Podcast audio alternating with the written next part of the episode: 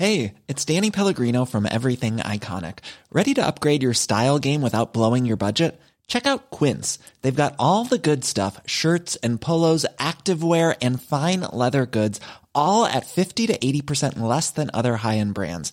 And the best part? They're all about safe, ethical and responsible manufacturing. Get that luxury vibe without the luxury price tag.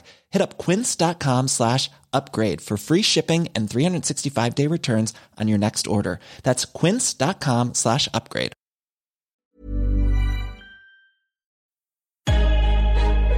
Lock in defensively. And we get a stop going in the half. One, two, three. Attack, attack, attack.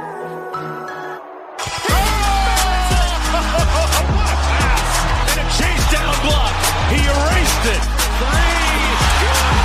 Bingo! It's showtime. MVP, baby. He didn't do that,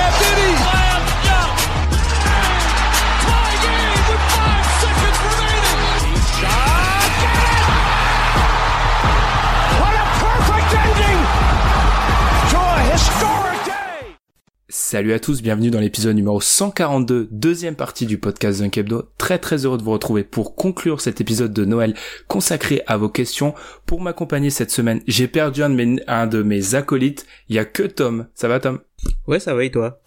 Ça va très bien Tom. On l'a rapidement expliqué sur Twitter. On va, on va éclaircir la situation. On avait enregistré nos deux parties en une fois, logiquement. On a eu un petit problème pour la séquence sur ce groupe de questions dont on va parler maintenant. Donc on a été obligé de réenregistrer cette partie, mais ce qui va suivre plus tard dans la seconde partie de la deuxième partie de l'épisode 142, ça devient un peu compliqué là. Ça sera du réel euh, avec Alan. On va retrouver Alan, mais là on a eu un petit problème technique, on, on a été obligé de réenregistrer ces questions. Bon, on va pas perdre plus de temps comme d'habitude. hein. N'hésitez pas à nous suivre sur les réseaux sociaux comme Facebook, Twitter, euh, nous laisser une petite étoile sur iTunes, toutes cinq petites étoiles mieux, c'est mieux qu'une d'ailleurs, sur iTunes et de nous suivre euh, partout. On va on va continuer Tom à enchaîner les questions par en plus question sur Anthony Davis. Donc quelle merveilleuse façon de commencer euh, cet épisode avec toi Tom. Quel trade réaliste pourrait encourager Davis à signer son supermax dans les prochains mois? C'est une question de Maxwell Tabasco. John Blaboy et déjà c'est un super super nom de profil. Tom, quel trade réaliste pourrait encourager Anthony Davis à rester à New Orleans? Il y a un gros souci avec cette question, c'est le réaliste. et en fait, je pense qu'aujourd'hui, il y a aucun transfert qui pourrait faire en sorte que Anthony Davis va signer son supermax.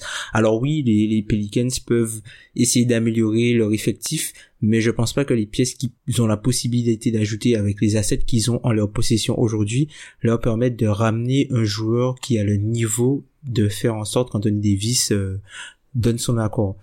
Après, autre chose pour le Supermax, euh, Anthony Davis c'est un joueur qui a déjà euh, signé un contrat à plus de 100 millions dans sa carrière, donc peut-être que l'argent ne sera pas le, plus gros facteur qui va motiver sa décision, même si euh, ce serait difficile de refuser euh, près de 240 millions sachant que c'est un joueur qui a un, passif avec des blessures, qui est souvent blessé entre guillemets ou qui qui peut être entre guillemets traité de joueur fragile et euh, il y a Brian Windors justement euh, qui est un insider d'ESPN qui pense que euh, le fait qu'il est qu'il est signé avec euh, euh, Rich Paul. qui, Mm. Rich Paul qui est aussi l'agent de LeBron James euh, qui va être l'un de ces joueurs qui va euh, commencer à signer des 1 plus 1 à la manière de LeBron et Kevin Durant ces dernières années. Il y a très peu de joueurs qui ont le pouvoir entre guillemets pour le faire et je pense que lui il a le moyen de faire ça si l'argent n'est pas sa motivation première Je pense vraiment mais qu'il a- pour, mais pour répondre Mm. ouais, mais pour répondre à la question je pense qu'il y en a aucun il y a aucun trade réaliste Je suis assez d'accord avec ça. Il faut savoir qu'il y avait eu des rumeurs autoporteurs et pour moi c'était limite la- le joueur le plus fort qu'il pouvait avoir avec les pièces dont il dispose. On va être honnête, euh, on adore autoporteur top 15 shooter, mais c'est pas lui qui va convaincre Anthony Davis de rester à New Orleans. C'est ça c'est pas autoporteur qui va être un, un élément déclencheur. Donc franchement, je pense pas qu'il y en ait. Après, il y a peut-être quelques petits trades juste pour ramener, c'est pour ça qu'il y a un autoporteur qui a été cité, ramener du, du monde à l'aile, ça semble indispensable vu que c'est une équipe qui vise les playoffs et qu'à l'ouest il te faut du monde à l'aile. Après ça, il y a rien qui va le faire basculer. Ce qui peut lui faire ce qui peut l'amener à vouloir signer Supermax et rester, c'est des bons résultats en playoff. Et là, c'est des joueurs qui sont déjà là, qui vont devoir faire des bonnes campagnes. Mais je vois mal quelqu'un venant de l'extérieur réussir à le convaincre. Enfin, c'est très difficile d'imaginer New Orleans, vu le peu d'assets dont il dispose, être capable de de mettre en place un tel trade. Mm. Après, il y a, y a toujours euh, la possibilité de faire des petits ajustements. Quand on regarde bien, leur plus gros problème aujourd'hui, c'est à l'aile ils ont ils ont aucun enfin ils sont loin d'avoir un joueur qui est au-dessus de la moyenne à l'aile et ça pose euh, ça pose problème. S'ils pouvaient réaliser euh, je sais pas moi un deal avec euh, je sais pas moi peut-être Dallas pour Harrison Barnes ou quelque chose comme ça ça, pourrait peut-être être intéressant voire même les Clippers pour un, un joueur comme Gallinari puisque si tu prends par exemple le contrat de Nikola Mirotic qui se termine cette saison et tu lui ajoutes euh, le contrat de Solomon Hill, tu arrives euh, à peu près au niveau du contrat de Gallinari. Gallinari, il a encore deux ans de contrat, sachant que euh, les Clippers veulent essayer de libérer un maximum de masse salariale pour pouvoir faire un, gros coup à la prochaine free agency. Du coup, le fait de d'avoir en fait 10 millions de moins dans le dans le salary cap pour arriver avec 10 millions de plus sur le marché, des agents libres, ça peut peut-être, euh, ça peut peut-être euh, euh, donner envie justement aux Clippers de se séparer de Gallinari, sachant que après du côté New Orleans, miser sur Danilo Gallinari, c'est pas forcément le truc le plus le plus safe quoi. Mmh, ouais. Et juste un dernier petit mot pour pour finir. T'as parlé de cette possibilité qui signe des 1 plus 1. Je pense qu'il a ce pouvoir-là, mais comme tu l'as dit, alors c'est un petit peu le paradoxe Anthony Davis. Il rate en termes de pourcentage, t'as pas l'impression qu'il rate beaucoup de matchs, mais en fait il a toujours des petits bobos à droite à gauche. T'as l'impression qu'il s'est, il a déjà eu un bobo euh, partout sur le corps depuis qu'il est en NBA. Mais j'ai un peu peur que ça soit, euh, ça puisse l'empêcher de faire ça. C'est-à-dire qu'il a peut-être pas euh, la, il a pas la durabilité pour mettre ça en place contrairement à LeBron, même si Durant aussi avait eu des problèmes de blessure, hein, mais le fait qu'il ait toujours des petits bobos, Anthony Davis, peut-être que ça va l'empêcher d'avoir cette marge de manœuvre là. Mais c'est clair qu'en termes de talent pur, c'est un des rares joueurs qui est capable de faire ça. Donc à surveiller. C'est ça. Et puis il y a, y, a, y a, quelque chose qui est aussi sous-estimé euh, quand on parle de trade de joueurs. En fait, Anthony Davis c'est un joueur qui a une très forte valeur de trade, donc du coup qui demandera énormément d'assets entre guillemets pour euh, pour qu'on aille le récupérer. Le souci c'est que tu veux pas forcément que l'équipe que tu rejoins perde énormément d'assets pour ta carrière puisque quand tu seras dans l'équipe tu auras besoin d'assets pour améliorer l'équipe. Donc peut-être que ça aussi ça peut euh, ça peut un peu conditionner euh, euh, la stratégie qu'il aura si il doit faire une demande de transfert Mm, totalement. Question complètement entre parenthèses, je m'éloigne deux secondes avant d'enchaîner par trois questions de Sixers France. J'étais devant les matchs de Noël, Tom, et j'ai regardé du coup le match euh, où les Lakers ont battu les, les Warriors, et je me suis dit, alors certes, je sais qu'à l'heure actuelle c'est impossible, mais je me suis dit avec Anthony Davis et LeBron, ce que je suis fou de penser, parce qu'il y a des rumeurs, on sait que c'est pratiquement impossible, hein, que c'est vraiment du fantasme à l'heure actuelle, mais ils battent les Warriors avec LeBron et Anthony Davis à l'heure actuelle. Ah, ils sont arrivés à les battre avec Zubac. et Rondo. bah, le truc, c'est qu'en fait, quand tu regardes bien, les Lakers, j'ai moi j'ai pas l'impression que les Lakers sont en avant sur leur calendrier. J'ai l'impression qu'en fait la, le, le haut de l'ouest c'est bien moins fort que ce qu'on le pensait. Et du coup ils se retrouvent bien malgré eux comme la peut-être la deuxième force à l'ouest aujourd'hui puisque globalement quand tu regardes LeBron il a peur de qui entre guillemets? S'il arrive euh, parmi les équipes qui sont qualifiées ou qui sont contenders il y a que les Warriors en fait contre lesquels LeBron ne sera pas favori.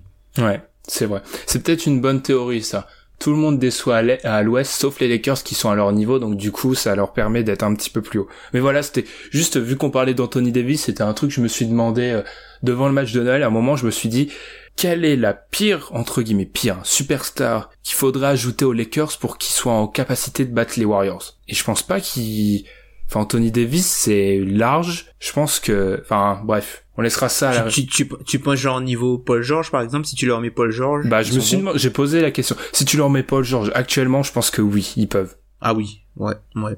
Après c'est toujours ce sont les Warriors c'est compliqué ouais. mais vu à l'heure actuelle tu sais pas. Hmm. Voilà après Draymond, euh, après Draymond et inquiétant, on en a, on en a déjà parlé de Draymond Green dans la première partie. Draymond Green, il est très inquiétant offensivement et à partir du moment où il devient un non-facteur des deux côtés du terrain, enfin, il devient un facteur impactant uniquement que d'un seul côté du terrain, c'est limite, euh, ça deviendra André Robertson limite. Enfin, enfin je, je dis ça pour vraiment pour grossir les traits mais à partir du moment où sa valeur offensive sera quasiment nulle voire négative ben du coup ça va chambouler totalement le système des Warriors puisque hier ils avaient ils ont joué beaucoup avec euh, Draymond Green euh, au poste 5 Mhm. et l'attaque n'était pas beaucoup plus fluide pour autant Non, ouais.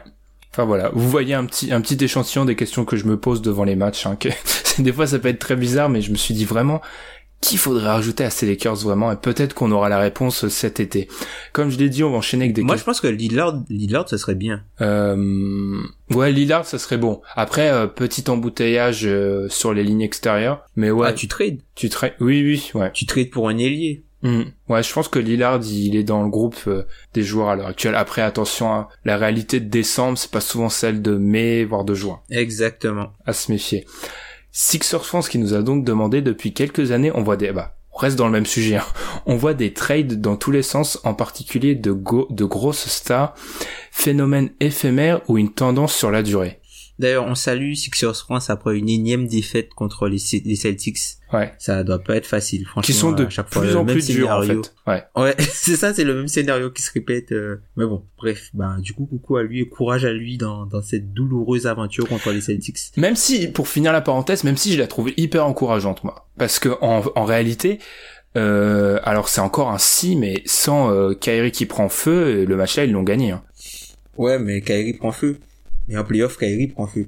Je sais pas, moi je trouve que de toutes leurs défaites crève-cœur contre les Boston sur les trois dernières années, c'est la de loin la plus encourageante. Parce que déjà, le, le système de fin de match où tu donnes la balle à, à- tu donnes pas la balle à Butler, pour moi c'est lunaire. Enfin, je- bref, on ferme la parenthèse. mais- Bah, c'est ça. On peut, on peut limite se demander pourquoi euh, Ben Simmons était sur le terrain. Aussi, ouais. Bref, ça c'est un autre débat. On laissera ça pour euh, le, le prochain podcast. Alors, du coup, pour revenir euh, sur sa question, enfin moi je pense que c'est une tendance qui qui peut euh, continuer en fait, mais en même temps c'est une tendance qui peut s'infirmer à cause de la priage euh, par rapport au, euh, au 1 plus 1. Donc pour pour faire simple, la ligue maintenant c'est totalement une ligue de joueurs, donc du coup les joueurs ont pas mal de, je, je sais pas s'il y a une traduction une traduction en français, mais il y a pas mal d'empowerment en fait sur les joueurs. Les joueurs ont compris qu'ils avaient le pouvoir dans la ligue et quand tu regardes bien, tous les joueurs qui ont demandé un transfert se sont retrouvés dans de meilleures situations et se sont retrouvés chez un contender. Limite. Paul George, il a demandé son transfert. Il est parti euh, à OKC. OKC qui est euh, parmi les contenders pour le titre. T'as Kyrie Irving qui demande son transfert. Il se retrouve à Boston. Alors, et il a bien fait puisque quand tu regardes l'état des, des caves actuellement, euh, enfin je pense que Kyrie il est bien content d'être allé aux Celtics. Et là t'as Jimmy Butler qui demande son transfert de Minnesota, boum, il retombe dans, un contender à l'est avec euh, entre guillemets Philadelphie. Kawhi Leonard, lui, il a pas demandé de son transfert, mais on voyait bien qu'il y avait de l'eau dans le gaz à San Antonio, et boum, il se retrouve dans une équipe qui est contender. Donc, quand tu regardes bien, les joueurs ont raison. Même un, un autre joueur qu'on peut peut-être critiquer dans ce sens-là, mais qui a, qui a aussi demandé son transfert avant, Eric Bledsoe, qui était dans une situation sans queue ni tête à Phoenix, et qui là, il se retrouve chez un contender. George Hill, pareil. Là, il se retrouve chez un contender alors qu'il signe euh, un contrat, euh, il signe un bon contrat avec Sacramento. Il se fait transférer à Cleveland, donc il joue le titre déjà l'an dernier. Et là, cette année, il est encore transféré chez un contender. Donc finalement, les joueurs ont raison. Donc tant que cette tendance-là va dans le sens des joueurs, je pense que c'est une tendance qui peut euh, continuer à s'affirmer. Après, là où je serais, mettrais euh, un petit bémol, c'est euh, si les joueurs commencent à faire des 1 plus 1, ils auront beaucoup plus de flexibilité et du coup, ils n'auront pas de transfert puisqu'ils seront libres de signer là où ils veulent. Tu y crois encore au 1 plus 1 Parce que moi j'en ai entendu parler quand LeBron a un peu, je vais pas dire qu'il a mis ça en place, mais il y a eu un moment où beaucoup d'experts CBA parlaient de cette possibilité ou du fait que les joueurs allaient en profiter. LeBron l'a fait, euh, KD l'a fait, mais en dehors, enfin j'ai l'impression qu'on parle vraiment d'une élite de l'élite, qu'il y a très peu de joueurs, j'ai l'impression qu'ils peuvent faire ça.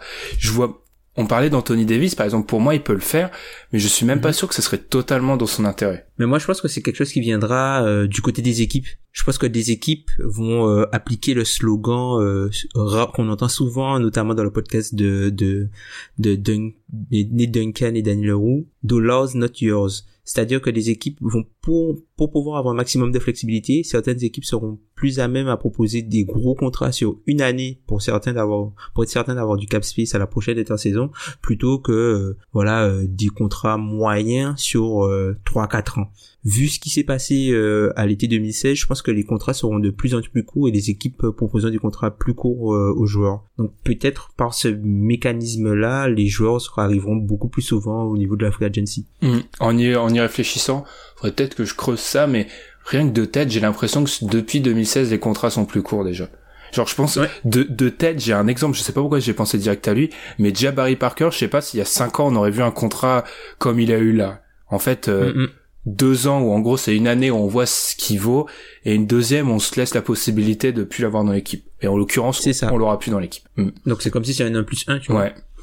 Et même tous les gars comme leur, les Tyreek, les, les JJ Reddick, tu vois, la première saison, les Ariza qui prennent énormément d'argent sur une année voilà, je pense que c'est le type de contrat qu'on sera amené à avoir un petit peu plus souvent. Moi, j'apprécie parce que ça veut dire des free agency encore plus folles, plus de joueurs libres. Enfin, personnellement, j'ai... Et plus de précarité aussi pour les joueurs, malheureusement.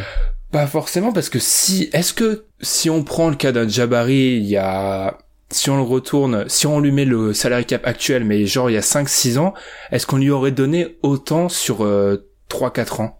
Il aurait pas eu autant sur 3-4 ans, mais je pense qu'il aurait eu un contrat long. Parce que tu vois, je suis pas sûr.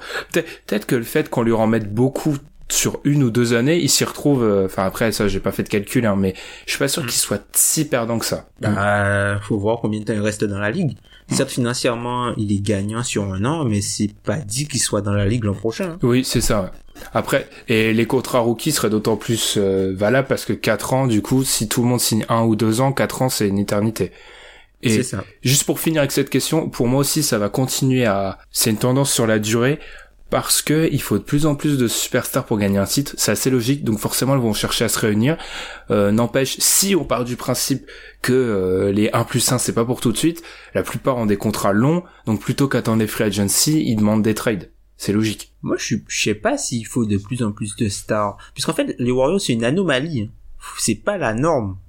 Ouais, mais Tom, on est d'accord. Alors je sais qu'on va, on va se tourner euh, les, les fans des années 90, mais il y a jamais eu autant de, la NBA n'a jamais été aussi forte, donc mécaniquement, il a jamais eu autant fallu de puissance de feu pour gagner un titre. Même si les Warriors, je l'avoue, sont, sont une anomalie, je veux dire, les Cavs 2016, euh, les, les Rockets de l'année dernière, le Thunder, époque Durant, etc. Par exemple, cette équipe-là ne gagne pas le titre. Je veux pas faire de comparaison à la First Take, mais je suis pas sûr qu'il y ait beaucoup d'air de la NBA où cette équipe-là, elle gagne pas de titre. C'est vrai, c'est vrai. Même les, les Cavs de, ben, les Cavs de 2016. Mm. Ou 2017. Non, les Cavs de 2017. Bah, je veux dire. Qui perdent, qui perdent la, la, première année de Durant, là, qui perdent. 4-1. Ouais. Ouais. Mm. Enfin, voilà. Deuxième question, si dans quelques années les lycéens auront le droit d'aller directement en NBA, quel impact sur la ligue? C'est malheureux qu'on ait perdu Alan là parce qu'il nous avait pondu une réponse toujours aussi, enfin objective envers la NCAA. C'est ça qu'on aime. Ça, franchement, c'était pas du tout biaisé comme on le fait souvent ici. Tom, quel impact si jamais euh, la règle du one and done est abolie? Bah globalement, je pense qu'il y aura un un impact sur euh, la carrière des joueurs et euh, peut-être sur euh, leurs émoluments en fin de carrière, c'est-à-dire que plus tôt tu rentres dans la ligue, plus tôt tu as la chance de signer ton deuxième contrat et plus tôt tu as peut-être la chance de signer ton troisième contrat et du coup tu peux signer un troisième contrat plus long. Si si on prend le, le, le cas de Chris Paul qui a un contrat qui fait un petit peu jaser, s'il était rentré un petit peu plus tôt dans la ligue, tu vois, peut-être qu'il serait arrivé à son troisième ou quatrième contrat peut-être à 30 ans et du coup pas et pas à 32 par exemple. Et là, euh, ça aurait été plus facile, par exemple, pour lui soit de peut-être gratter une cinquième année ou euh, même d'avoir, euh, comment dire, de, enfin, il aurait, il y aurait eu moins de, de risques entre guillemets à ce que son contrat soit vu comme un mauvais contrat dès sa signature, puisqu'il il aurait été un petit peu plus jeune. Après, il y a, il y a d'autres risques moi j'ai un peu l'impression que ça va euh, ça va rajeunir la ligue et ça va chasser euh, un peu quelques vétérans notamment tous ceux qui se battent pour euh, des contrats sur des contrats minimum vétérans puisque les équipes qui ne jouent rien plutôt que mettre de l'argent sur un vétéran elles vont plutôt investir sur un ticket de loterie par exemple et se dire bon allez on prend on va prendre des jeunes on va prendre des jeunes et peut-être que on, sera plus à même d'avoir des, des effectifs avec plus de joueurs avec des contrats minimum en étant été euh, non draftés à la à la draft que des joueurs euh, avec des minimums vétérans. Je suis pas forcément d'accord avec ça parce que ça va avoir un peu d'impact mais il, on parle pas de 25 joueurs par an. Hein, on parle de mm, quoi? C'est ça. 5 6 gars et encore On sait qu'il y en a toujours euh, un ou deux pour euh, pour le, lesquels ça sera justifié, il y aura toujours des erreurs, enfin comme avant, je pense pas qu'il y aura grosse évolution à ce niveau-là, mais mm. ça aura un petit impact. Après, moi, je pense direct au fait, enfin, pour moi, ça va juste décaler d'un an ce qui se passe, c'est-à-dire que par exemple un mec comme Ben Simmons aurait été pris à la sortie du lycée, euh, pareil pour un, je sais pas qui on a eu récemment, peut-être un Wiggins, et pour les deux peut-être pas pour le, même succès forcément, mais Zion par exemple, il serait peut-être déjà là. Directement, il serait, il serait déjà là. Ensuite, moi, j'ai peut-être pensé, pour moi, peut-être une des conséquences, c'est qu'il y aura peut-être des plus gros risques, mais en se disant, on l'a pour 4 ans, euh, peut-être la possibilité de le faire jouer en G-League un an, mais sans lui offrir, c'est, pas le bon mot justement, mais sans lui le mettre dans la galère du quotidien d'un joueur G-League, mais en gros en lui, mhm. en lui faisant faire des allers-retours avec l'équipe, euh, l'équipe, euh, la franchise NBA pour un peu lui habituer et un peu le mettre dans un cocon la première année. Après ça, y a, après moi je suis, moi je suis un peu pour ça puisqu'il y a déjà, il y a des gars qui sont prêts en fait à y aller. Certes, c'est pas tout le monde qui ira. C'est pas parce que tu donnes la possibilité euh, de le faire que tout le monde le fera. Je pense qu'il y a certains gars qui le feront, ça marchera. D'autres qui le feront, ça marchera pas. Mais je pense qu'il y a certains euh, certains lycéens qui auront quand même faire un voire deux ans en fac. Je pense que c'est pas non plus, c'est pas non plus, euh, ça va pas affaiblir entre guillemets le le programme NCAA quoi même si certaines des grosses grosses stars ne ne passeront pas par cette case là oui totalement. On va pas avoir un top 10 avec que des lycéens. Ça va pas changer. Il y aura toujours les mêmes méfiances et je pense pas qu'on aura de gros changements par rapport à ce qu'on voyait il y a une dizaine d'années ce sera juste pareil euh, enfin je, je vois pas de gros changements. Peut-être juste comme je l'ai dit peut-être que le fait que la G League se développe pourrait être un atout pour certaines franchises qui pourraient se dire bon bah je sais pas, par exemple, t'as un début de deuxième tour, t'as un joueur euh, lycéen à très gros potentiel, mais la plupart des équipes ont jugé que c'était un trop gros risque de le prendre. Bon bah tu le prends, tu lui fais signer un contrat et tu le mets dans ta franchise D-League pendant un an. T'as quoi y ouais, un peu, un peu ce qui se passe quoi, avec euh, Anthony Simmons et euh, Mitchell Robinson par mhm, exemple. Totalement. Qui sont des joueurs qui ont pas fait la fac et qui euh, qui du coup se retrouvent, enfin qui sont descendus à la draft et qui se retrouve euh, du coup euh, dans des équipes par exemple New York qui a récupéré Mitchell Robinson et même euh, Portland qui a récupéré Anthony Simmons qui se retrouvent comme étant des joueurs labellisés à fort potentiel mais sur lesquels on sait qu'il y aura un long temps de développement par exemple. Mmh. Totalement. Dernière question de Sixers France, Kevin Durant est-il le joueur qui a le plus changé la NBA via son choix d'équipe? Au niveau de la, la construction d'une équipe, jouer pour jouer le titre, etc. Question pour laquelle Pierre a dit LeBron et son départ pour le hit est pour moi plus important et je suis assez d'accord avec ça. Je sais pas toi, mais j'ai la sensation que LeBron, je m'appuie, c'est Ben Golliver hein, du qui est au Washington Post maintenant et qui a aussi le podcast Open Floor, qui disait souvent qu'en fait KD dans beaucoup de ses moves suit un peu LeBron. Et c'est vrai que là en fait pour moi KD a juste fait LeBron euh, puissance 10, il a juste enfin, le fait de quitter une équipe dans son prime euh, pour une super team qui écrase une conférence, voire la ligue, plus c'est plus le cas des Warriors. LeBron l'avait déjà fait. KD a juste fait ça dans un niveau, c'est un niveau supérieur, mais en soi, c'est plus LeBron qui a je pense, euh, enclencher le mouvement. Mm. Moi, je suis totalement d'accord avec toi, puisque rappelons que quand LeBron quitte les Cavs, je crois les Cavs, ils font une saison à 60 victoires, je crois qu'ils sont à 60-22. L'année où LeBron quitte les Cavs, ils perdent contre les Celtics euh, en playoff. Et euh, du coup, il rejoint le Heat, alors que bon, Dwayne Wade, enfin, Miami était bon, déjà avec Dwayne Wade, Toronto qui était une équipe euh, une équipe euh, qui faisait les playoffs régulièrement avec Chris Bosh. père Chris Bosh donc du coup euh, entame un processus de reconstruction. Cleveland pareil alors que Cleveland était une, une, place forte de la conférence Est et en fait ça te met deux bonnes ça te met ça te met deux équipes de bon niveau entre guillemets dans l'est qui partent sur un processus de reconstruction alors que l'est était en, en, en, déconstruction totale à cette époque-là donc du coup ça a foiré entre guillemets toute la conférence, sachant que à l'époque où il récupère euh, Bosch et il va jouer avec Dwayne Wade, on parle de on parle de joueurs qui sont tous top 5 à leur poste en fait au mm. moment où ça se fait. Mm, ouais, c'est ça. Oui, c'est pas il rejoint Dwayne Wade, c'est pas un manchot Dwayne Wade à l'époque. Enfin, je veux dire, il c'est des c'est un, potentiel MVP. C'est ça, oui, c'est deux joueurs euh, enfin c'est déjà deux top 10 NBA qui se rejoignent dans la même équipe un- Mm, c'est quand même déjà un sacré tremblement de terre. Alors c'est sûr que Kevin Durant, on va dire qu'il est allé plus loin et qu'il a porté son courage à deux mains parce qu'il a vraiment fait un truc qui dépasse ce qu'a fait LeBron. Mais en soi, Ouais, on, va dire que le chemin, il a déjà été tracé, je pense. Il n'y a pas de, il n'y a pas eu de euh, révolution. S'il y a une révolution, c'est LeBron. Je pense qu'il a fait. Mm.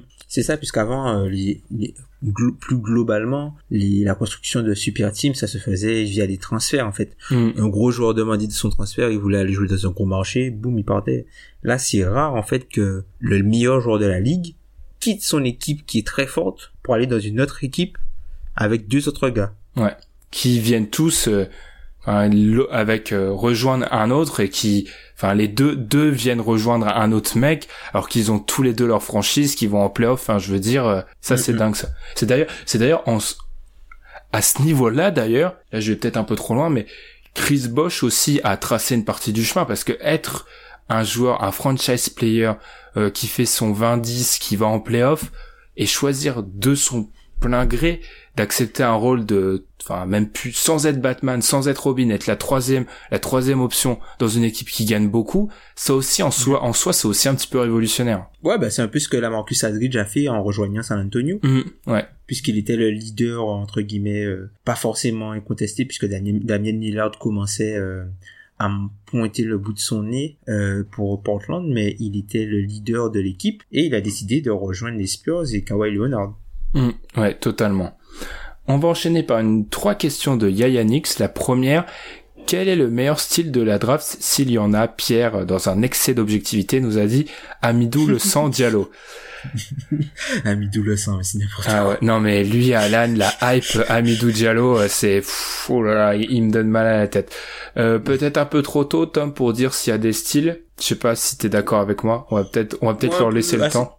Ouais, c'est ça, un peu, un peu d'accord avec toi. Après, euh, si il y a quand même des joueurs qui sont un peu surprenants, tu vois, par exemple, un gars comme euh, Miles Bridges, moi je le trouve euh, très surprenant ce qu'il fait, notamment offensivement. Tu sens que c'est un gars qui a un potentiel offensif très très fort puisque il fait des choses que très peu de joueurs aujourd'hui font. Alors certes, pour l'instant, ce sont des petits flashs, des petits highlights, mais tu te dis que si ce gars-là arrive à tout mettre euh, dans si ce gars-là arrive à tout réunir ensemble et proposer ça de façon régulière, c'est un gars qui offensivement peut être très très fort pour la ligue. Défensivement, on va voir après, mais offensivement, c'est un- je pense que c'est un gars qui peut euh, qui peut devenir très très fort. Euh, sinon, ben ça va faire un peu redondant, mais euh, Shai Alexander, euh, moi je le trouve très très fort en fait le gars Mm, ouais. vraiment vraiment très très fort certes alors oui je, sais pas si on peut vraiment parler de style puisque à un moment enfin à un moment à, à la draft euh, il y a pas mal de gens qui pensaient déjà que c'était le meilleur meneur de la draft globalement qui qu'il était déjà meilleur que qu'il était meilleur que Colin Sexton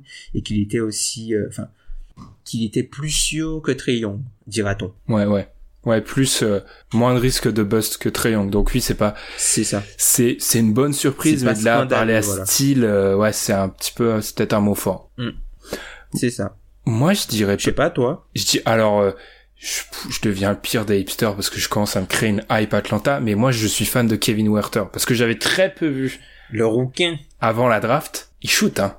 Ah mais il shoot, euh, il shoot, hein. il shoot il shoot oui Ah ça, je- Moi, je suis surpris par sa taille, en fait. Il est très long, en fait. il est très très long et il Je est le- pas Je, je pensais pas aussi long que ça. En Et c'est euh, pas un- poteau. Alors euh, le Ouais. bar court, pas le, poteau. le bar court Young Werther, euh, ils prennent des valises. Hein. Ça, c'est, y a pas de doute là-dessus. Mais c'est pas. Je peux imaginer un futur dans lequel il serait pas un défenseur scandaleux. Enfin, je me dis pas, c'est un mec toute sa vie il va ramer en défense. Il peut devenir, il- Ouais. ça deviendra pas un défenseur euh, élite, hein, mais il peut assurer les minima un jour. C'est pas fou de Mm, mm, penser ça. Totalement, ouais. Totalement. Je suis assez d'accord avec toi. Il est très surprenant, euh, Kevin Werther. En plus, là, il commence à mettre dedans. Je crois que c'est le, le rookie qui est numéro un au pourcentage à 3 points cette saison. Ouais, c'est ça. déjà.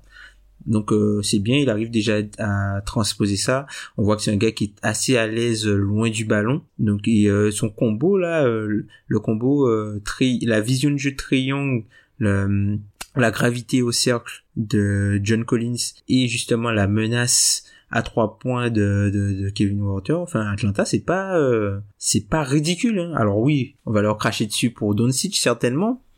Non, t'es sûr, Tom Ils s'en prennent. Oui, je pense que je pense que Forcément. ils en enfin ils en prennent plein la tête les fans des Hawks euh, par rapport au trade qui a eu lieu euh, avec Doncic, mais globalement c'est pas ridicule en fait ce qu'ils font, c'est cohérent, Ouais, c'est cohérent. totalement. ouais. Et puis il me semble il me semble que t'avais un autre joueur le le, le rookie de Minnesota. Ah oui, Josh de Okogie, ouais. Merci Tom Ouais, de me rappeler. C'est le problème quand on enregistre deux fois la même séquence, c'est que tu t'en rappelles plus de ce que tu voulais dire de celle d'avant en fait. C'est une catastrophe. Oui, euh, Josh Okogie, d'ailleurs que j'avais, je m'étais trompé avec euh, Keita Bates Diop, qui a été aussi pris par euh, Minnesota, mais le tour d'après. C'est ça. Sauf que moi j'avais fait, je crois que dans un mock draft j'avais fait l'inverse. Bref, euh, oui. Alors c'est un peu, euh, c'est un peu caricature ce que je vais dire, mais c'est typiquement le poste 2-3 athlétique euh, qui dans en NBA je pense il peut faire des choses en fait. Alors ça sera jamais. Quand je dis pour moi style, c'est un joueur que t'as que t'as été chercher derrière les fagots et qui euh, tu peux lui voir un avenir en NBA. Et je pense que c'est typiquement ça Josh Okogie. Après, avoir dans un autre environnement, peut-être avec un autre coach que Tibbs, mais un bon défenseur qui peut mettre quelques shoots à trois points NBA athlétique, ça trouvera toujours sa place. Et en l'occurrence, euh, il va la trouver, je pense, assez facilement. T'avais Gary, enfin on peut mentionner euh, par exemple Gary Clark qui est pas mal, qui était pas mal euh, à Houston, qui était, qui avait été signé en tout et finalement qui a récupéré un contrat, euh, un contrat garanti pour trois ans. Je crois qu'il y a que les deux premières années qui sont garanties, mais qui apportait de bonnes minutes à l'époque où euh, il a, il a commencé à avoir l'imbroglio avec Melo. Donc, euh, enfin, il y a, y enfin, au final, c'est c'est une draft qui est pas mauvaise en fait. C'est vraiment une draft qui est pas mauvaise. Donc, euh, elle est assez profonde à voir, euh, à voir jusqu'où ça ira, quoi. Après, là, on a une quarantaine de matchs de leur saison rookie. Pour beaucoup, c'est une question d'opportunité à ce stade. C'est ça. Ouais. C'est ça, c'est ça. Parce que Et d'ailleurs, t'as, t'as, t'as une déception? Enfin, je me, je, je me permets de poser une question. T'as une déception pour l'instant parmi les rookies? Attends, je vais réfléchir vite fait. Euh, on n'a pas parlé de Kevin Knox, mais qui fait très de très bonnes choses. Euh, parce qu'en fait, quand tu me parles déception, je pense au- automatiquement à des équipes genre New York, qu'est-ce qu'ils ont fait.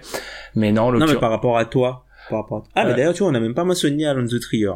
aussi qui pourrait mériter ce titre-là. Euh, déception, j'avoue que j'en ai pas pour l'instant. On va dire que euh, déception, moi du coup, je- c'est l'inverse de style. Je me concentre plutôt sur le très haut et on va dire qu'il y en a pas. Sexton, j'étais pas, j'avais pas vu beaucoup, hein, mais c'était, j'étais pas du tout fan. euh, avant la draft, j'avais, enfin déjà quand tu m'expliques que tu draftes un mec sur le caractère, déjà pour moi c'est fou, drapeau rouge direct. Mais ensuite, non, j'ai pas trop de déception. Je sais que le, quoi, la- l'habitude veut euh, sur Twitter qu'on casse euh, de 1 Atlanta, comme tu l'as dit, par rapport à Doncic, et de 2 Bagley. On a fait un épisode sur Sacramento. Je trouve Bagley loin d'être scandaleux. Donc, euh, Totalement. donc, euh, Totalement. je vois pas, il y a pas de déception pour l'instant. Ce qui est assez rare. hein. Faut dire qu'il y en a souvent un, prenons genre le top 5, il y en a toujours un à la rue. Pour l'instant, c'est pas le cas. C'est ça, puisque globalement, t'as pas mal de projets, en gros, euh, tu vois, les, les Trions, les Bamba, enfin voilà, tu sais que ça va prendre du temps avec ces mecs-là, en fait. Donc, tu peux pas vraiment parler de déception, même si bon, Trion, moi j'aurais apprécié qu'il shoot mieux, en fait, qu'il soit plus adroit, mais en fait, il a déjà transposé euh, la passe et il a déjà transposé la passe, la vision de jeu, quoi. Mm. Tu te dis juste que faut juste que ça tombe dedans, quoi. Ouais, mais oui, totalement. Enfin, je, je veux dire, Young, moi, alors je, je déteste parler comme ça, mais les flashs, ils sont, je veux dire, ils sont, ils sont incroyables. Enfin, il y a des moments, il y a des vraiment des moments d'excellence. Après, c'est sûr que c'est mêlé dans un, une soupe de, de d'erreurs bêtes, mais c'est logique. Enfin, il tient, il tient la main d'une équipe avec très peu de talent. Forcément, il va perdre des camions de ballon, etc. Mais par ça, non, je suis pas trop, je suis pas trop déçu parce que là, je regarde juste le top 10. Euh, le top 10, il y a personne de, de même si tu allez, tu vas plus loin, euh, je vois personne de scandaleux. Euh, un, un Di Vincenzo en milieu de draft, il a, il a un peu moins de temps de jeu, mais il a fait des choses avec Milwaukee. A, il y a personne de vraiment scandaleux dans ce début de draft. Hein. À voir. À voir pour la suite. Comme tu dis, comme tu dis avant, moi je suis, je suis assez d'accord avec toi. euh, je suis assez d'accord avec toi là-dessus. Mm. Vraiment avoir. Ah oui, il y a le mec de la- le mec de des Nets là qui qui est bon euh, ces derniers temps. Ah, j'oublie comment il s'appelle. Euh... Rodion Kurux euh, qui euh, qui a enchaîné pas mal de bonnes performances euh, sur euh, les dernières semaines là, sur les deux dernières semaines. Donc euh, à voir, mais euh, intéressant, on va dire, intéressant. Il shoot, il prend des rebonds, il est propre, il met ses lancers. Intéressant. On va enchaîner par la deuxième question à Yannick, parce que je suis en train de regarder le chrono et je me dis, avant l'enregistrement, on s'était dit, ah, c'est que quelques questions, on est déjà à 35 minutes. Quel est le chroniqueur le moins objectif de l'équipe? Or, celle-ci, ça m'embête, tu vois, Tom, qu'on a eu besoin de, réenregistrer parce qu'on va passer on va passer pour des traîtres alors que on avait tous dit que c'était Alan et même lui l'avait avoué et là on va passer pour euh, des moins que rien alors que c'est vrai déjà je cite Pierre il nous a Pierre a dit deux points Alan Guillou point et Tom sur les joueurs avec intangibles et même Alan a Et Troy Daniels. et Troy Daniels. Et même Alan a avoué que c'était le cas, tu vois. Donc moi je me sens mal parce que si on tape sur Alan, on va passer vraiment pour des moins que rien, mais c'est le cas, tout le monde le sait. Et comme je l'avais déjà dit, il est pire en NFL. Donc vous n'avez pas parlé NFL avec lui. Estimez-vous heureux là-dessus. Moi ça m'arrive, je peux vous dire que c'est difficile. Donc voilà. Euh, non, qu'est-ce que j'ai dit? Par rapport à ça Oui, bah juste pour répondre à la question, vraiment, moi ce que j'avais dit c'est que Alan, il est pas du tout objectif, mais pas du tout, du tout. Euh, et c'est encore pire avec la NFL. Pierre et moi, en fait, on va dire que moi, si j'ai une idée dans la tête, ça va être très très dur de me faire changer d'avis. Par contre, le jour, et c'est parfois long, hein, où t'arrives à me faire changer d'avis, c'est dur de me refaire basculer dans l'autre sens, en fait, dans mon avis original. En gros, c'est quasiment impossible. Enfin, me faire changer d'avis, c'est très dur. J'ai dit que Pierre, en gros, Pierre, c'est limite le plus transparent. Il va clairement te dire qu'il aime pas comment joue Harden et Houston. Enfin, il va te le dire, genre, a- tu le sais, il va te le dire. Et Pierre, et, et j'ai déjà dit Pierre, et Tom, je vais dire que Tom, il est, mar- il est malin parce qu'il est pas objectif avec des joueurs euh, sombres, genre Justin Holiday. S'en fiche de Justin Holiday. Mais Tom, il est pas, il est pas objectif avec les mecs là, tu vois. Mais autrement, non, je pense. Je pense qu'on a nos, on, on peut pas être, on peut pas être complètement objectif, c'est impossible. Mais globalement, on nous a jamais trop dit qu'on n'était pas objectif. Donc je pense qu'à ce stade-là, on se situe bien. Hum, hum, hum. Mais après, c'est ça, Alan, euh, enfin, ça, je le dis quand même, je le dis quand même pour la forme, mais il est au courant, c'est peut-être aussi euh, la relation avec euh, les fans de Boston, qui sont parmi les fanbases, qui sont... La fanbase, les moins, dis-le. pas vraiment la, enfin, ouais, globalement, ouais, c'est la fanbase qui surcote le plus ses joueurs, globalement. Ah bah oui, de, de, de très loin, oui. C'est- C'est c'est c'est multisport, hein. c'est quels que soient les sports, Boston c'est c'est assez particulier. Hein. Il faut il faut voilà. Donc Alan, le problème c'est qu'il est fan de toutes les équipes de Boston, donc c'est un espèce de cocktail de tout ce qui se fait de pire. Hein. C'est vraiment c'est vraiment affreux, je veux dire. Non mais on adore les fans de Boston. Mais non, il faut quand même savoir qu'on nous a même dit sur ce dossier de l'objectivité, il y a quelques semaines, on nous avait dit qu'on était un podcast pro Boston. Et ça, je pense que c'est la marque ultime du fait qu'on est un peu près objectif. Parce que pro Boston, alors que pendant des années, non mais des années, bah non, si c'est vrai, des années on nous a dit anti Boston parce que et moi le premier, ça m'a ça m'a ça m'est arrivé de critiquer le projet de Daniel. En l'occurrence, s'il avait raison, j'avais tort. Mais le fait est, et ça on en avait parlé, Tom, souvent quand tu critiques un joueur, on pense que tu l'aimes pas. Pareil pour une franchise, c'est pas le cas. C'est qu'il y a des moments où un joueur, une franchise sont critiquables. On le fait. On va pas se, on va pas se restreindre. Mais ça veut pas dire qu'on n'aime pas euh, fondamentalement. Pourquoi tu n'y crois pas Ouais, c'est ça. Fondamentalement, quand j'ai été un peu, je vais pas dire dur quand j'ai critiqué Franck Nilikina il y a deux ou trois semaines, c'est pas parce que j'aime pas Franck. Enfin, faut être, euh, il a, il a rien pour être détesté, Franck. Mais c'est juste qu'en tant que joueur, il y avait des trucs à mettre en avant. Je veux dire, euh, c'est juste le cas. On peut, faut savoir dissocier euh, la critique et euh, la détestation. Ouais, ça doit être ça. Ah là là, tes fameuses empoignades avec OM Celtics sur Twitter. Ouh là là, là tu balances des, des dossiers, mais oui, oui c'est vrai. Non mais Qu'on salue, tiens, au passage. Ouais, oui, mais c'est c'est vrai ça. Mais euh, oui, et d'ailleurs, oui, au passage, vu qu'on situe, qu'on qu'on qu'on fait référence à ça, euh, au moins quand vous, criti- quand vous me critiquez sur internet, taguez-moi direct et ne faites pas de sous-entendu. hein. Je suis, j'ai plus, je suis grand, vacciné, je peux prendre des critiques quand elles sont fondées, bien sûr. Enchaînons sur euh, quel joueur va augmenter son niveau en fin de saison régulière et amener son équipe au niveau supérieur? Non, je reviens juste deux secondes sur ça. Euh, vous pouvez bien sûr nous critiquer sur Twitter. Vous avez le droit. C'est juste, euh, faut que ça soit justifié, quoi. Faut pas que ce soit du règlement de compte euh, de cours d'école. Tom, du coup, on enchaîne. Quel joueur va augmenter son niveau en fin de saison régulière et amener son équipe au niveau supérieur? Je t'avoue que moi j'ai eu du mal à trouver une réponse. hein. Pareil, moi je me suis dit, euh, dans les équipes actuellement, quel joueur est un petit peu euh, en difficulté avec une équipe qui carbure plutôt bien. Et euh, je me suis dit Tyreek Evans, en fait, puisque Tyreek Evans c'est assez mauvais. Bon, je vais pas euh, spoiler, tu auras l'occasion d'en parler très bientôt. Ouais. Mais euh, Tyreek Evans c'est assez mauvais Indiana tourne très bien. Donc euh, je pense que s'il se réveille, euh, Indiana peut être peut-être encore plus fort parce que ce qu'il apporte aujourd'hui, c'est c'est honteux. Enfin bon bref. Ah bah attends mais Tom vas-y non mais c'est totalement scandaleux. Euh, non mais lui je vais lui tailler un costard. On parle souvent de costume trop grand. Il va être ajusté. T'inquiète pas Eric. Le costard va être parfaitement ajusté. Euh, oui ça peut être une solution. Moi j'ai eu énormément de mal à trouver parce que j'ai un peu vu la question en termes superstar. Et, et niveau superstar j'ai l'impression que tout le monde fait le taf. hein.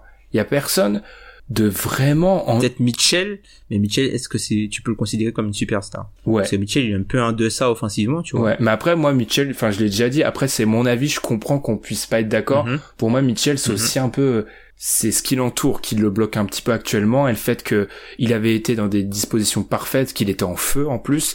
Cette année, il est peut-être un peu moins en réussite et les dispositions sont plus parfaites. Donc forcément, il en paye un peu les pots cassés. Mhm. Mais je sais pas. Peut-être Westbrook, mais on a, on va, on a une, c'est la question d'après, hein, mais le fait est que Westbrook, il est en deçà, mais je pense que c'est par rapport à son rôle, plus qu'à son niveau de jeu.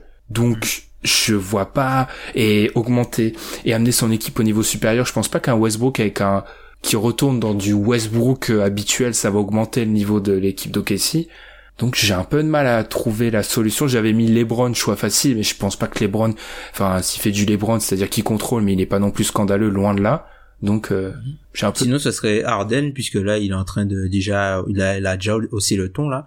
Offensivement, il est très très fort depuis le début de la saison, mais sur les sept derniers matchs, il est encore euh, plus fort. Enfin, sur la, la, la petite série de victoires qu'a qu'a qu'ont amorcé les Rockets, les Rockets, pardon, il est encore plus fort. On a plus de 30 points euh, à, à un très très gros euh, pourcentage de réussite. Donc euh, peut-être lui, mais enfin lui, il est déjà, euh, il est déjà au niveau en fait. Ouais, Après, ça. serait, sinon, ce serait Chris Paul qui, Chris Paul aussi, qui est très moyen euh, à la manière de Tyreek, qui est très très moyen depuis le début de la saison. Si lui euh, arrive à donner à peu près, euh, je sais pas moi, remonter à peut-être à peut-être 60% de ce qu'il faisait l'an dernier, les Rockets seront déjà bien bien plus forts. Ouais. Ou alors, euh, j'y pense comme ça, mais un John Wall qui, il a déjà eu un Oh. deux trois semaines de mieux, mais on va dire un John Wall qui arrête d'être scandaleux. Ça. Ah, j'en- T'y crois j'en- non, pas du tout. Mais je le cite quand même. Mais non, j'ai du mal à y croire. Mais ça pourrait être euh, un joueur qui, enfin, ça serait pas les amener au niveau supérieur, c'est Wizards, ça serait juste les amener à un niveau qui arrête d'être complètement euh, révoltant. Voilà, ce serait juste ça. Mais Mm. à voir. Moi, j'avoue que je pense que Tyreek Evans c'est un bon choix parce qu'en termes de joueurs dans une bonne équipe qui ne fait rien, c'est euh, vainqueur du trophée à l'unanimité. hein. Enfin, il y, a- y a personne qui le bat, je pense. Avant dernière question de Lalos qui nous a demandé sur Twitter un avis sur la saison de Westbrook et George et leur nouveau rôle. Pierre qui nous a d'ailleurs noté, je vous laisse intentionnellement la question, mon avis a déjà été donné. Tom, qu'est-ce que tu penses sur les nouveaux rôles de Russell Westbrook et Paul George? Bah, je pense que Russell Westbrook, ça lui demande un peu euh, un temps d'adaptation. Il est un petit peu moins chef d'orchestre que que ce qu'il a toujours fait euh, dans l'ensemble de sa carrière. Il laisse un petit peu plus euh, Paul George euh, prendre ses responsabilités et euh, c'est tant mieux pour OKC puisque bon, enfin, en début de saison, on en a on a souvent parlé. Euh, en off et euh, même je sais je crois qu'on en avait parlé une fois de- dans, dans le podcast mais j'avais dit en fait que pour euh, que en fait la saison d'OKC se joue sur Paul George puisque Westbrook c'est le plancher d'OKC et Paul George c'est leur plafond. Et si jamais euh, Paul George était meilleur qu'OKC euh, était meilleur que Paul George euh, si si par exemple Paul George était meilleur que Westbrook sur la saison, qu'OKC serait assez proche du titre. Pour l'instant, Paul George est meilleur que sur le début de la saison et, les, les, et OKC est assez effrayant. Ouais. Bah Paul George est top 5 MVP, c'est je le rappelle, enfin c'est vraiment il est incroyable. Après, je pense que je me demande toujours si euh, leurs nouveaux rôles, je pense, sont parfaitement adaptés dans un contexte de saison régulière.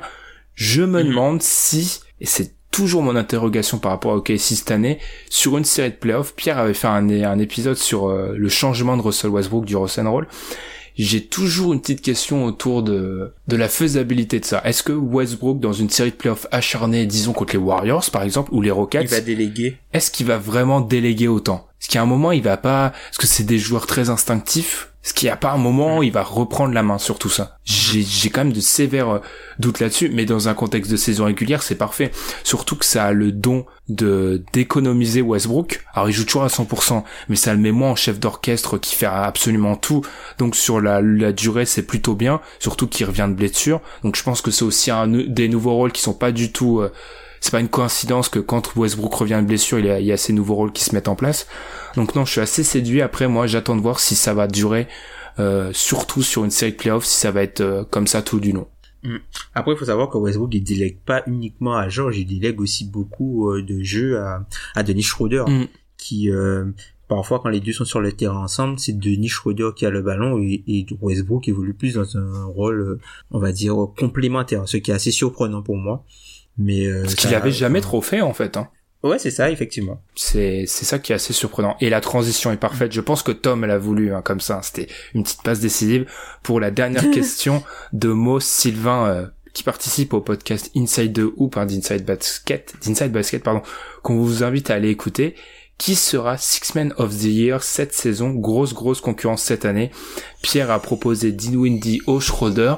Je suis assez d'accord, même si je donnerais une petite euh, la prime à Dinwiddie sous juste sur le principe qu'il inscrit plus de points et que c'est un petit peu souvent le facteur déterminant pour ce trophée. Arrête, dis que t'aimes bien sa moustache. Aussi, très T'aimes classe. bien son petit bouc, euh, son petit bouc immaculé. Mais j'avoue que ouais, j'avoue que c'est un style assez euh, ouais c'est c'est unique quoi. Mais entre lui et Jarrett Allen les ils font tout Ouais, c'est cool, hein. ils font tous ils se font tout pour se différencier hein, au moins. C'est c'est pas mal. Ouais, et juste à côté, t'as le swag de D'Angelo. C'est ça. ouais.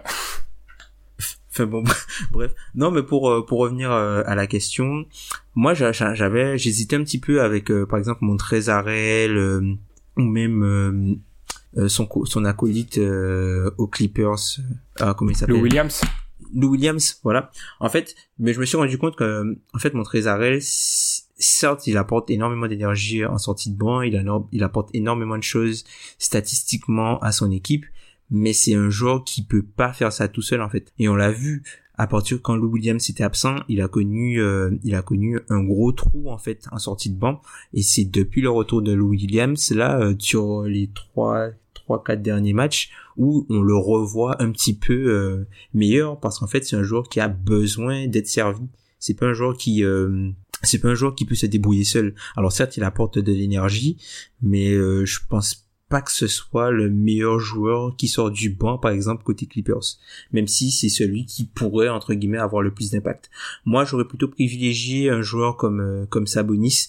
C'est un joueur qui est très très fort. On en est même parfois à se demander est-ce qu'il est pas meilleur que Miles Turner et est-ce que euh, ce serait pas lui en fait le pivot à mettre euh, dans le 5 plutôt que Turner. Donc euh, non, moi je pense que Sabonis il, il a passé un cap vraiment et moi je lui donnerais en fait puisque plus globalement je pense que si euh, on va dire le, le meilleur remplaçant de l'équipe la plus haute on dira Ouais, je vois ce que tu veux dire. qui a le, enfin le mec qui a le plus d'impact dans l'équipe la plus haute. Mhm. Mais après, tu vois, l'histoire des, l'histoire d'impact, tu vois, un peu comme toi, enfin, les, les Schroeder, les Dinwiddie, ils passent devant pour ce trophée-là, puisque on récompense souvent les, les arrière scoreurs, puisque un gars comme André Godala, qui est peut-être le, qui était le, le meilleur remplaçant de la ligue sur les trois dernières années, il a jamais eu le trophée. Mais il y a même des journalistes qui l'ont plus ou moins dit. En gros, euh, ils vont aller chercher, ils vont avoir une grosse réflexion pour MVP, défenseur de l'année, ils vont aller chercher les stats, vraiment y réfléchir. Mais sur euh, MIP et sixième homme de l'année, c'est des trophées où, franchement, c'est pas les plus réfléchis. Parce que je trouve qu'on a souvent la tendance à oublier que la plupart, c'est des, il y a quelques jou- journalistes nationaux, mais la plupart suivent une équipe. Ce qui veut dire qu'ils ont pas le temps de suivre les autres équipes. Donc forcément, sur certains trophées, euh, on va au, choix le plus facile. Et c'est pour ça que souvent ça a été euh, à des gros arrière scorers que ce sont les remplaçants les plus en vue. D'où le fait que pour moi, Le plus productif. exactement, ouais. d'où le fait que pour moi, Windy part euh, très très bien là-dessus. Schroeder, Schroeder pour moi, il peut l'avoir. Schroeder. Ouais, Schroeder. Ouais. Ah oui, bah oui, c'est, bête qu'ils Euh, Voilà, pour vous raconter, en gros, j'avais demandé à Alan la prononciation, vu que c'est un, un génie de l'allemand, je lui avais demandé la prononciation dans l'épisode, dans la partie qui a été perdue. Il m'avait dit Schroeder.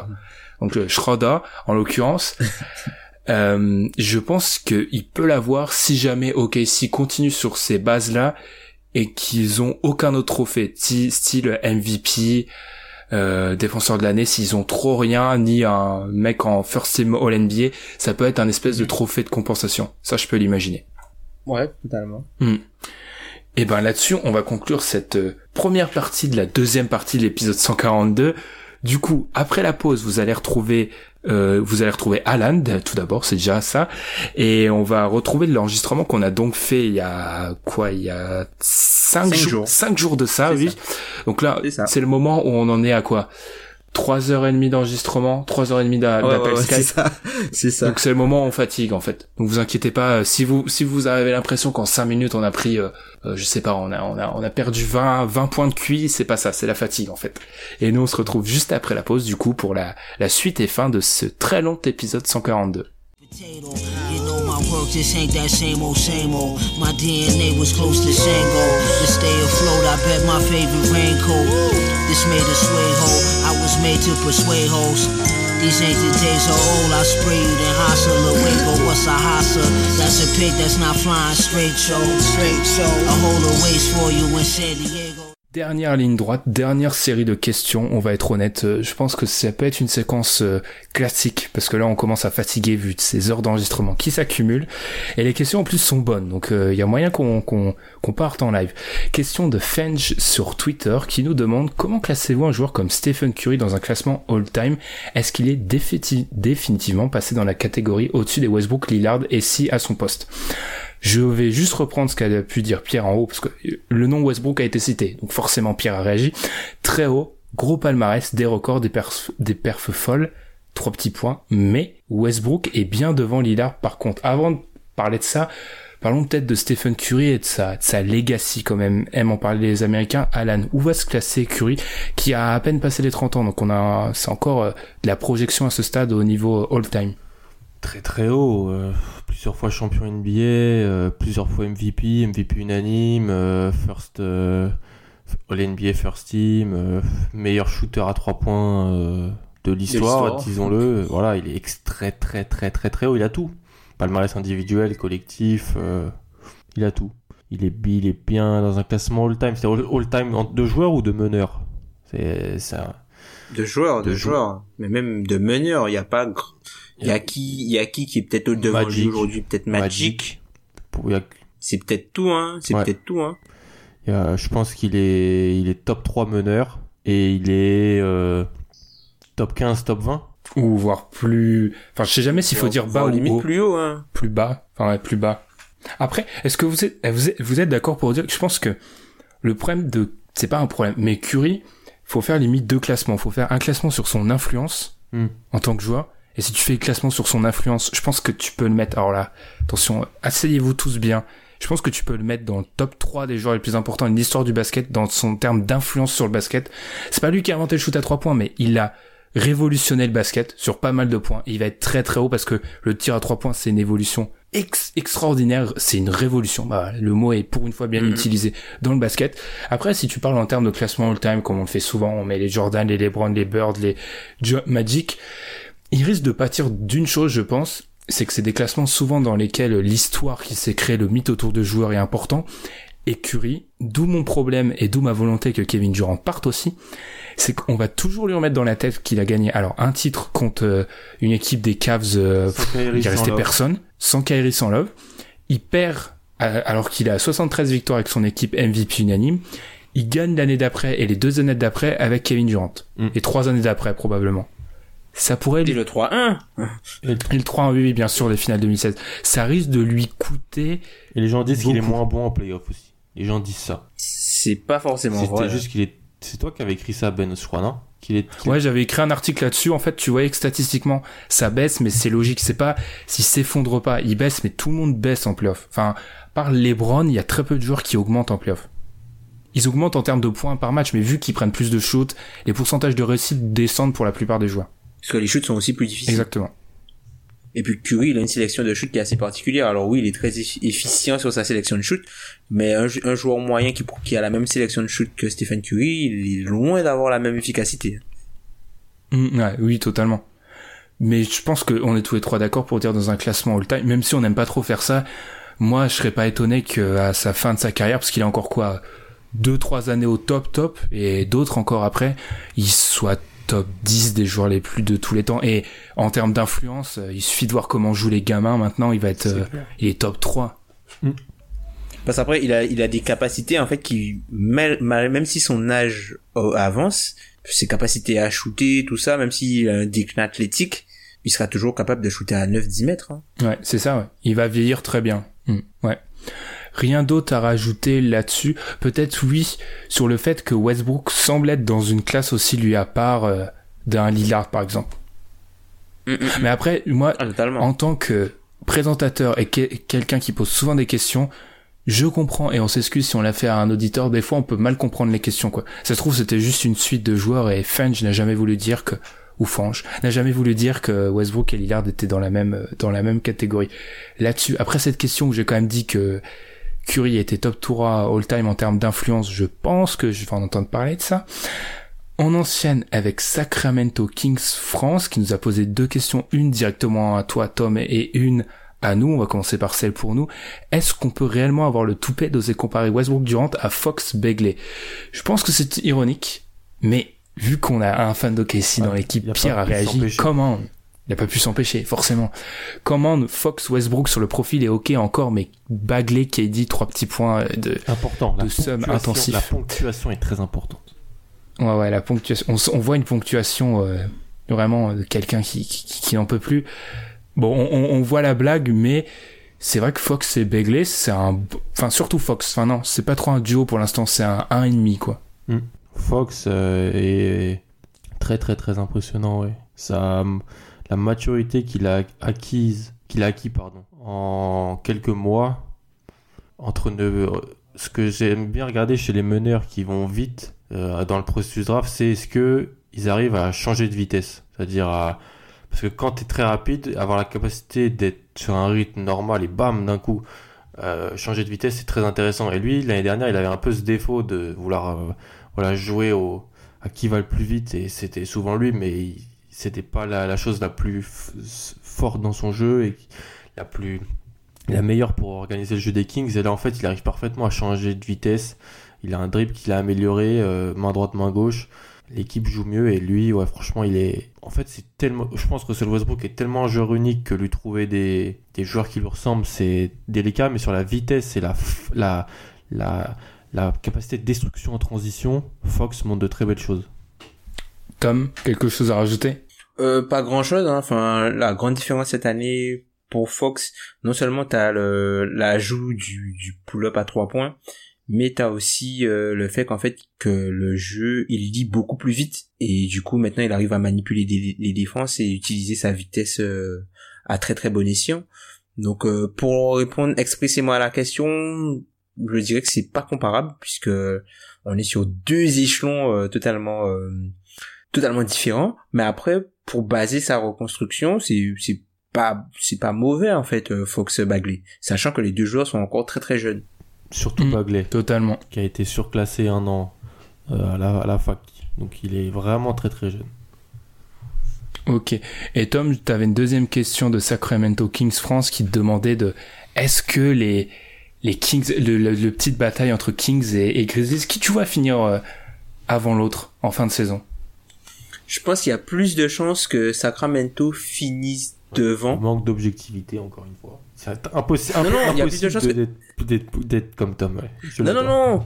Dans le sens, il y, a plus, il y a plus de chances que Sacramento finisse devant, puisque moi, je suis persuadé qu'à un moment, euh, Conley ou Gasol va se blesser. C'est pour ça. Hein. Mais si jamais, si par exemple, je dois parler euh, à forme équivalente, euh, que personne se blesse, je dirais que Memphis finira devant. Ok. J'ai tendance. J'ai peur encore une fois que euh, Sacramento tape un mur à un moment, mais j'irai. Ah non, je vais dire, je vais dire Memphis. On joue la. Oui, mais d'un côté, Memphis, ils vont connaître des blessures forcément vu que c'est Memphis. Je sais pas. Alan, peut-être un avis là-dessus. C'est compliqué. Euh, comme toi. euh, surtout là, le, le pic euh, de Sacramento commence vraiment à m'embêter. Donc, euh, s'il pouvait se prendre un, un- un grand mur, ça serait, ça m'arrangerait. Euh, même si Ouais, mais le truc, c'est que le pic de Memphis, il risque de, de prendre un mur aussi si euh, Sacramento est devant, ou si Sacramento si est derrière. peuvent, Du coup, t'as les deux, t'as les deux pics dans l'affaire. les Du coup, deux peuvent, euh, voilà, se- même si je souhaite de mal à personne, surtout, même Sacramento, c'est une équipe que j'aime bien, que j'aime bien, puis c'est toujours une franchise qui a été, euh, qui est trouve, qui est sympa, je trouve, donc euh, qu'elle aille mieux, ça fait vraiment plaisir. De, non, je dirais Memphis quand même, parce que euh, il y avait une stat comme quoi le calendrier des Kings avait été un des plus favorables, donc euh, comme OKC par exemple. Donc à, vo- à voir Oui. euh, sur la- les, les prochains mois. Donc euh, en termes de calendrier, ça va être plus simple pour Memphis de, de rester devant Sacramento. Hum, hum, là, les, les deux équipes ont le même bilan afin de s'affronter euh, ce soir. Oh là, je spoil le, jour à- à- à- auquel on enregistre. euh, on enregistre. Non, je, je spoil le jour, mais là, les deux équipes s'affrontent ce soir, donc euh, à voir. Même puisqu'il a commencé euh, par 7, euh, pas commencé par 12-5 et qui est désormais à 16-14. À voir. Ok, ok. On va enchaîner par trois questions de Ol Kapov qui nous demande tout d'abord, pensez-vous que l'ère des pivots modernes, 3 points mob- mobilité, rapidité et passagère, et que l'on reviendra sur une vague de pivots plus défensifs en conséquence de l'importance capitale des ailiers pour aller chercher des finales NBA je vais peut-être commencer, enfin je me dis que je me permets de commencer, mais je me permets de commencer une question sur deux, donc en fait euh, c'est plus trop... Est-ce qu'on est vraiment dans une ère des pivots modernes? Parce que au bout d'un moment, pour moi, on juge une ère sur euh, qui va loin. Alors c'est très euh, show américain sur ESPN, mais on on juge une ère sur qui va loin en playoff, qui domine. Les licornes, elles ont fait quoi exactement pour l'instant? Elles ont rien fait. Enfin, elles ont rien fait. On, pour moi, on a une génération, une vague de pivots modernes, mais on n'a pas une ère.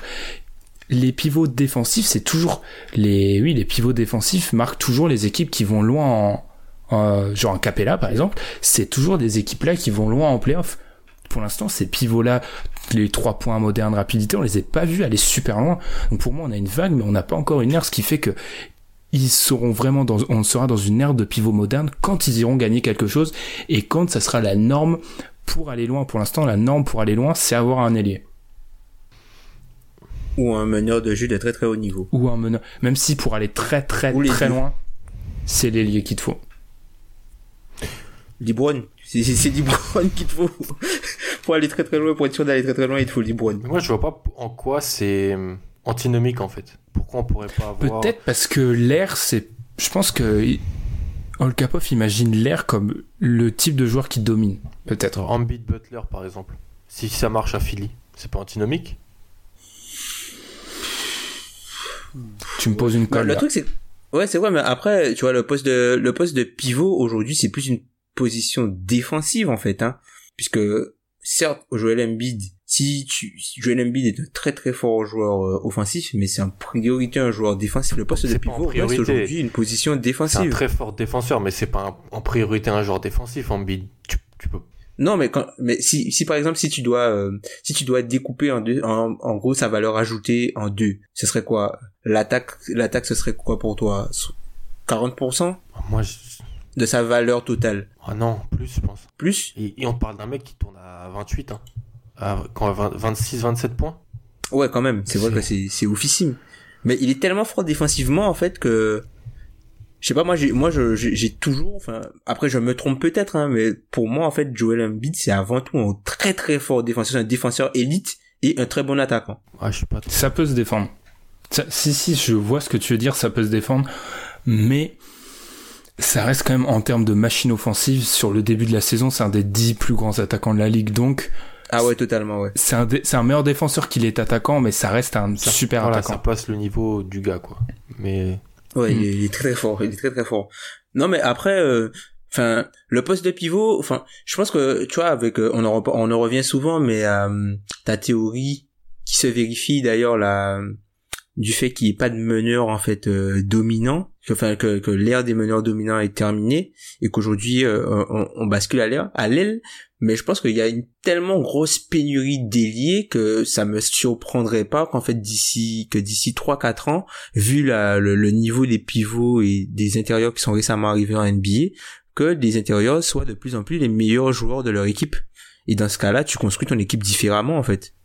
Mais tant que le l'ailier, c'est peut-être vrai, et je pense que ça sera vrai même très rapidement, même pas besoin de passer à 2-3 ans, ça peut être vrai euh, dès l'année prochaine, mais tant que la clé pour passer, et tant que les sur les 6 meilleurs joueurs de la ligue, 3 seront à l'aile, voire 4, c- vu Ouais. que tu devras passer sur eux pour gagner, l'aile restera le dominante. En fait, le poste dominant, c'est juste le poste qui réunit le plus de joueurs de haut niveau dans le top 10. C'est juste ça. C'est le poste où c'est le poste où il y a plus d'écart entre par exemple l'élite et les très bons joueurs. C'est le poste où il y a plus d'écart entre euh, les All NBA et Jeff Teague. Ouais. C'est qui le Jeff Teague de l'aile ouais. Le, le Jeff Tick de l'aile, Jay Crowder. c'est non, ça doit être plus ça, ça doit être peut-être meilleur que Jay Crowder hein. Ah les gars, je vous, je- parce que je vais parler de lui après, je vous mets au défi de m'en trouver 15 vraiment meilleurs. hein. parce que même Joe Ingles, il est plus haut. Alors j'ai peut-être été un petit peu, je me suis peut-être un peu enflammé là. Euh, Parce que Joe Ingles, il est plus haut hein, si tu Torian regardes. Prince. ah non. Ah je pense Non, il est pas. un non. peu moins enfin Il est meilleur. enfin, Il- L'ailier moyen, il est meilleur que Torian il est Prince. il, Hmm. ouais, il est bon Torian Prince quand même. Ah ouais, mais il est pas, c'est pas l'ailier moyen. L'ailier moyen est meilleur que Torian Prince, les gars. Ouais, c'est vrai. Sinon c'est Kyle Anderson limite, le Jeff Tick. En tout cas, ce que vous allez comprendre, c'est qu'il y a vraiment un écart énorme, Oui. quoi, parce qu'on peut passer de. Ouais, c'est Parce ça. que dans le top 10, C'est il y a, aujourd'hui, il y a LeBron, KD, Kawhi. Giannis, si tu le comptes comme un ailier. Mais, mais même, mais même dans le, mais même dans le top 5, dans le top 5, Jimmy Butler est peut-être même pas dans le top 5. Non, il y est pas. C'est sûr même. Alors que Jimmy Butler, c'est un All-NBA. Ouais. Donc à voir après. Moi je maintiens que tant qu'ils vont pas s'imposer comme des plaques tournantes dans des équipes qui gagnent et qui vont surtout s'imposer comme les 5 meilleurs joueurs de la NBA, enfin tant que dans les 5 meilleurs joueurs de la NBA on n'a pas euh, deux trois pivots, il y aura pas d'air de pivot, d'air de pivot moderne. J'ai un peu, on a un peu détourné ta question, on s'excuse, mais c'est le cas. D'ailleurs à l'heure actuelle sur les 10 meilleurs joueurs de la NBA, il y a quoi, il y a combien de pivots? Il y a Embiid, c'est tout? Davis si on le compte comme pivot? Si un compte un pivot, ouais, Davis et Embiid, c'est tout, hein. C'est tout. Hein. C'est pas beaucoup. Hein. Mais à voir. En tout cas, c'est là où on va avoir une NBA fascinante parce que les jeunes qui arrivent sont beaucoup à l'intérieur et sont étrangers. Donc ça, c'est un petit vent de fraîcheur sur la NBA. Question. Je pense que c'est limite la meilleure question après Dole Kapoff. Toutes les questions sont bien. Il y en a des excellentes, il y en a des très bonnes. Dans une éventuelle expansion de la ligue, vous êtes à la tête de la franchise avec tous les pouvoirs. Quelle ville, franchise aimeriez-vous naître, renaître, voire naître, renaître? Quelle serait votre politique sportive? Quels cinq construire en imaginant qu'aucun joueur soit, ne soit protégé par leur franchise? Choix de joueurs réalistes, il entend par là aspect financier, durée dans le temps en prenant compte des règlements et des limitations budgétaires. Qui veut commencer? Celle-ci, j'avoue que j'ai préparé un plan quinquennal. Hein, donc, Oula. Ben, va- ben, vas-y, vas-y, vas-y. Je pense que c'est toi qui l'as mieux préparé, je pense. Alors, je vais à Seattle déjà. Alors, je suis pas un fanat de Seattle. Je fais pas partie de cette secte qui veut absolument voir Seattle renaître. Mais vous allez comprendre pourquoi. Euh, Tu prends le contre-pied de Robert, Sar- de Robert Sarver. exactement. Tu ouais. pas te faire Euh, crier dessus par une vieille dame? J'avoue que quand tu prends le contre-pied du proprio des Suns, je trouve que t'es dans la vérité la plupart du temps. Ah, Perso, je, c'est pas mal. je trouve pas ça mauvais. Alors ce que je fais déjà, parce que moi je pars du principe que je commence à, avec mon équipe en 2019-2020, saison prochaine. Déjà, je fais un speech à Kevin Durant. Là, c'est assez simple. hein. Oh purée. ah oui, Ah ouais. retour, à, J'aime- retour à Seattle. Jeff Green aussi, du coup? Merci Tom. Non. Ouais, t'as compris, Alan, retour à la maison, boucler la boucle, t'as enfin ta propre histoire, tu viens. Ensuite, vous inquiétez pas, je vais pas mettre 5 All-Stars. Ensuite, pour l'épauler, deux joueurs. Je ramène Ben Simmons, il est sous contrat rookie jusqu'à 2020. Euh, il y a toujours eu l'ambiguïté affiliée, est-ce que c'est son équipe, pas son équipe, je lui dis bon, Ben, Benou, Benny, tu seras numéro 2. Mais au moins, tu seras numéro 2 avec Kevin Durant et tu verras par la suite peut-être numéro 1, on sait jamais. Troisième pièce de mon Big Free, Damien Lillard. Pourquoi? Il est à Portland, c'est juste à... Qu'est-ce que c'est que cette équipe? Mais c'est quoi cette équipe? C'est quoi cette équipe? Attendez Moi, je... et vous allez voir, je respecte toutes les règles financières.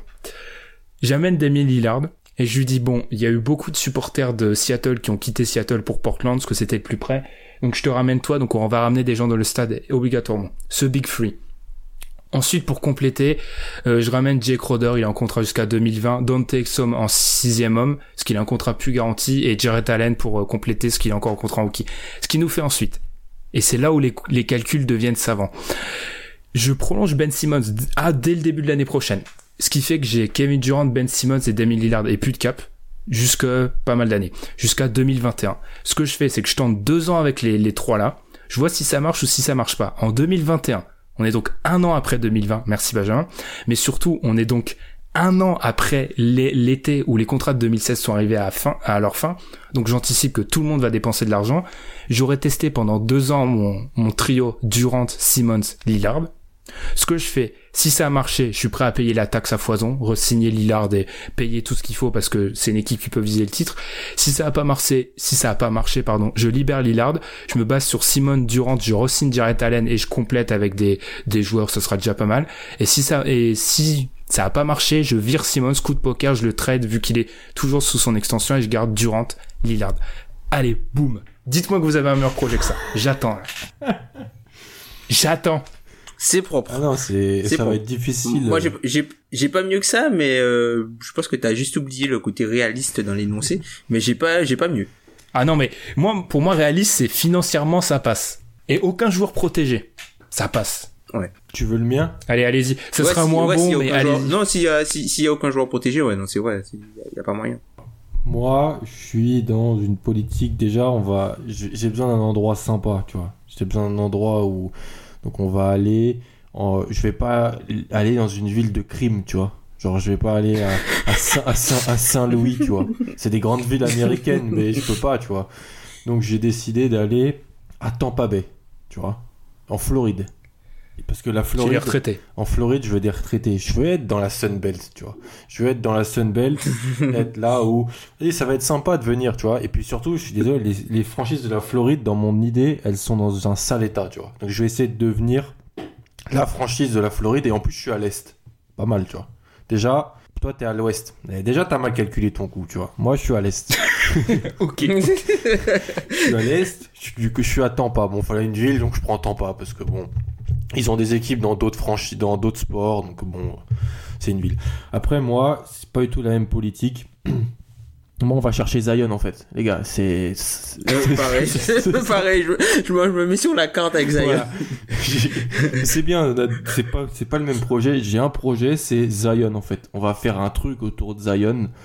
On va, on va aller chercher des joueurs qui autour s- pe- peuvent potentiellement se relancer. Je veux pas payer de taxes. Voilà, je suis dans une optique de fidéliser une, euh, un public de retraités, c'est-à-dire Avec Zion, tu vas, ils vont faire des arrêts cardiaques. les Voilà, retraités, là. voilà, ils vont, voilà, ils vont, ils vont voir des jeunes dynamiques. Ça va les, ça va peut-être, ça, ça va peut-être les renouer avec la société. Voilà, arrêter d'avoir des clichés sur les jeunes et donc des jeunes dynamiques. Zion, on va aller chercher des joueurs qui sont, euh, qui ont un petit peu besoin de se relancer sur des contrats.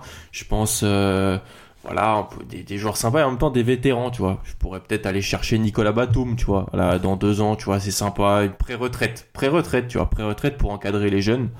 Euh, chercher des jeunes qui sont au bout de leurs leur 4 ans on va pas leur proposer ce qu'ils veulent. Bah moi j'ai de l'argent, je propose D'Angelo. Allez viens D'Angelo. Voilà, D'Angelo, ça me pose pas de problème qu'ils viennent.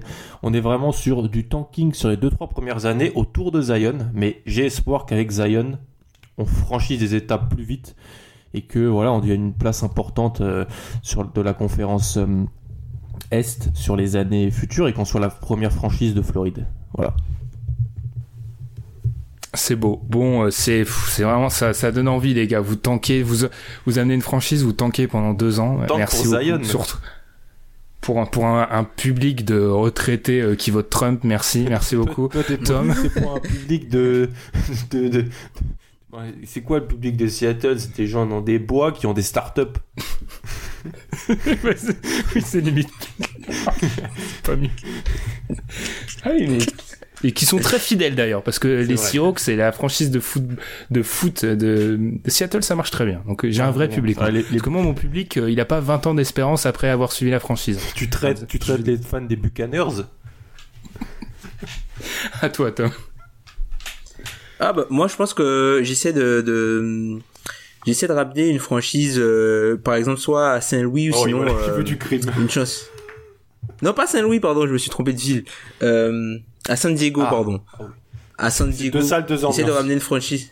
Ouais, c'est ça. J'essaie de ramener une franchise à San Diego avec Kawhi comme comme Oh, égérie. purée, il a compris. je tente Il a de compris. puisqu'il a fait son, son cursus vous faites la même universitaire chose à, à en San fait. Diego Vous voulez State. ramener les mecs.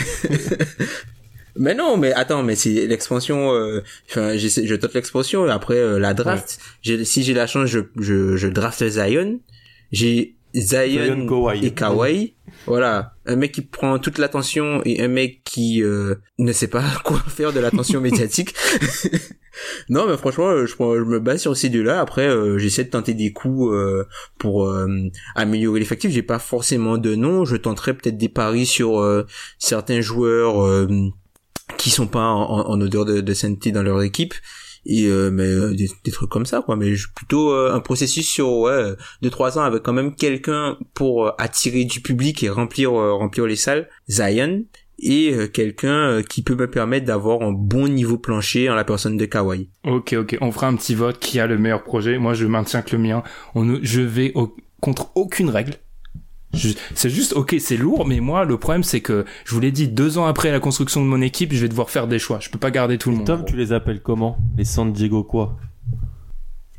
Alors là San Diego Sun. Non, c'est- non, c'est- c'est- ça existe déjà. non non non Je suis faut que, bête. Moi, faut que je trouve un nom, moi. Faut que je trouve un nom. Bah, je sais pas, euh, les Tampa Bay, Tampa Bay EHPAD, je sais pas. ah putain les les San Diego oui, le rire de... Ouais, c'est pas mal. Ouais. C'est pas, pas mal. Ouais, les, Ga- les Gators de Tampa Bay. On va, on est des crocos. On va, ouais, c'est pas, je tiens un truc là. ouais tu piques ah, en gros tu piques le nom de la, la de, de Ouais, Florida de la fac de. Florida, voilà. Moi, je pourrais prendre les Hurricanes ou les, les Seminoles, mais bon, je vais pas. Avec les Indes, tu n'es pas fan de ces animaux les Indiens, bon, avec un public qui est peut-être un peu extrémiste, on va éviter. Bon, faut que j'arrête la, la politique. On va, on, avait une dernière question d'Ol Kapov, mais on va la laisser. Je vous avais pas prévenu d'ailleurs, mais on va la laisser pour la fin parce que je pense que c'est une question qui se prête plus pour la toute fin de l'épisode. On va finir avec les deux questions de Steven Seagal et une autre question en- ensuite.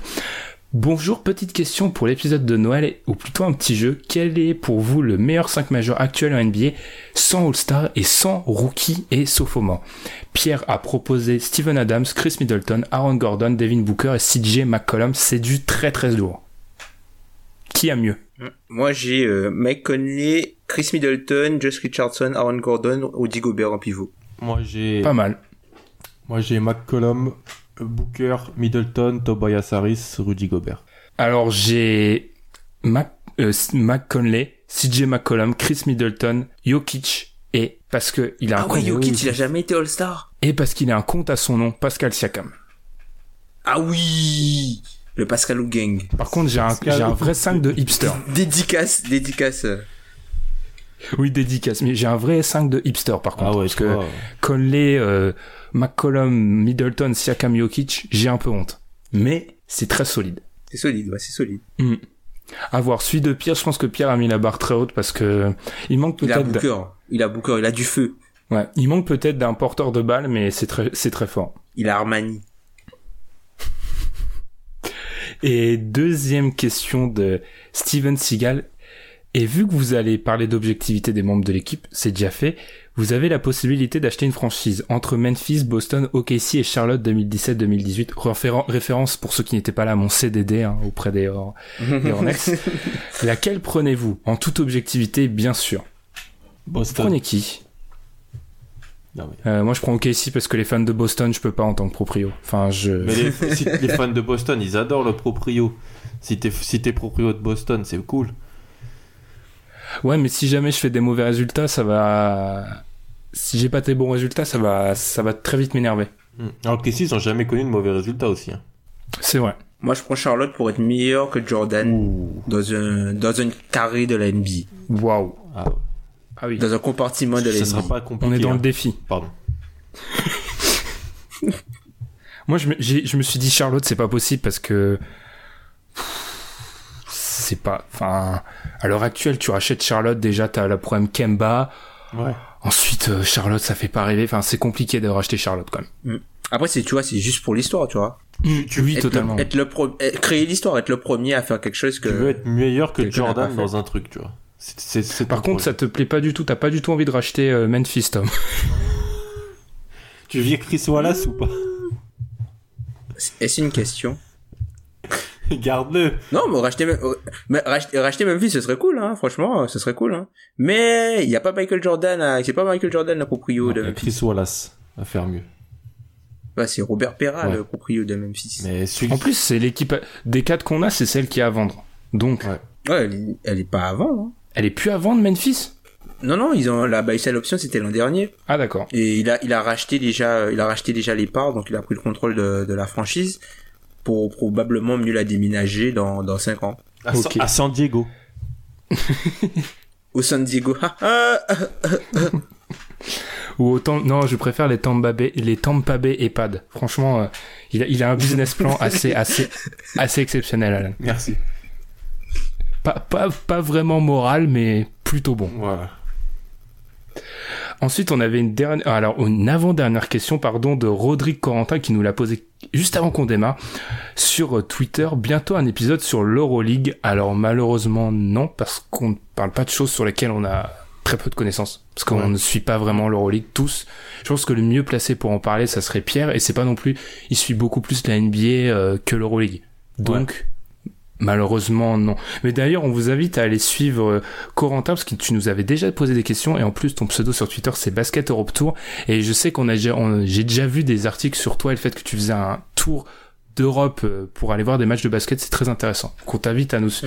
à, on invite les auditeurs à te suivre, mais pour ce qui est du basket européen, nous sommes les probablement les derniers pour en parler. Je pense que Pierre Ménès pourrait presque en parler avant moi. Donc c'est pour vous dire un petit peu où on se situe. Ah.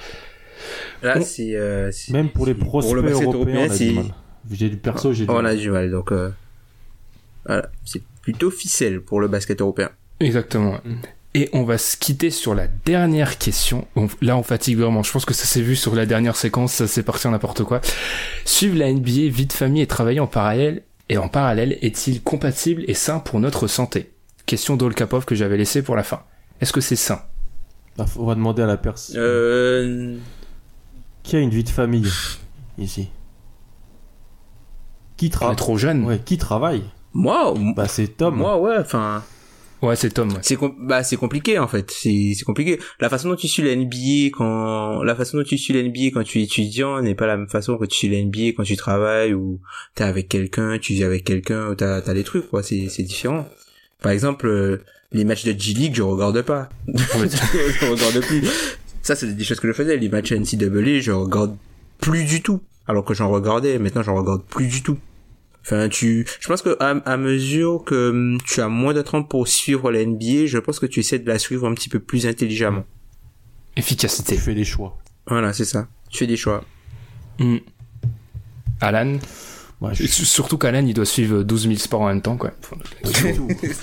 Non, je suis... mais vu que je suis encore étudiant et que le seul truc c'est que j'habite encore chez mes parents. Donc euh, la nuit, bon, faut pas que je fasse trop de bruit quoi. Mais sinon non, ça va. Pour moi ça va. Si tu Ouais, sur les, simple. sur les 15 points, en- sur, sur les dunks de Jason Tatum, il peut pas être vraiment très expressif. C'est ça son problème. Mais, par ça, Non mais et sain pour la santé, je pense que si on fait du sport, ça va. Et si on dort bien, je sais que on n'a pas tous le même rythme de sommeil dans l'équipe. Il y en a qui ont besoin de un peu plus que d'autres. Mais euh, qu'est-ce que tu sous-entends là? Je sais que toi, t'es un cyborg pour moi. Tu dors pas. Genre tu, tu, tu dors 5 heures et c'est bon. 5-6 heures on va dire. Moi j'ai besoin d'un d'un bon rythme de sommeil quoi. Je, je- je dors beaucoup. Est-ce que c'est ça suivre la NBA en Guadeloupe, ouais, c'est ça. Hein. Ouais, bah oui, la de la Tom. Guadeloupe, depuis que je suis en Guadeloupe, là, c'est cool, hein, les mecs. Ah, J'avoue que les matchs, euh, les matchs, euh, les matchs en prime time et pas les vieux matchs pourris du samedi là, totalement indigestes. Brooklyn Charlotte. J'avoue que c'est- Ouais. Ouais, que c'est ça, doit la bonne heure, hein. Après, moi, ce que j'avais rajouté, c'est qu'en plus, nous, euh, est-ce que c'est sain Et entre parenthèses, j'ai mis, il faut rajouter la préparation du- d'une émission en plus. Ouais. Ah ouais, c'est vrai. Bah ça, Écoutez d'autres. Faut faire des choix. écouter d'autres pod- d'autres podcasts euh, pour euh, Ouais. s'informer tout ça. Ouais. Parce que c'est à, ce moment-là que je vais raconter notre vie.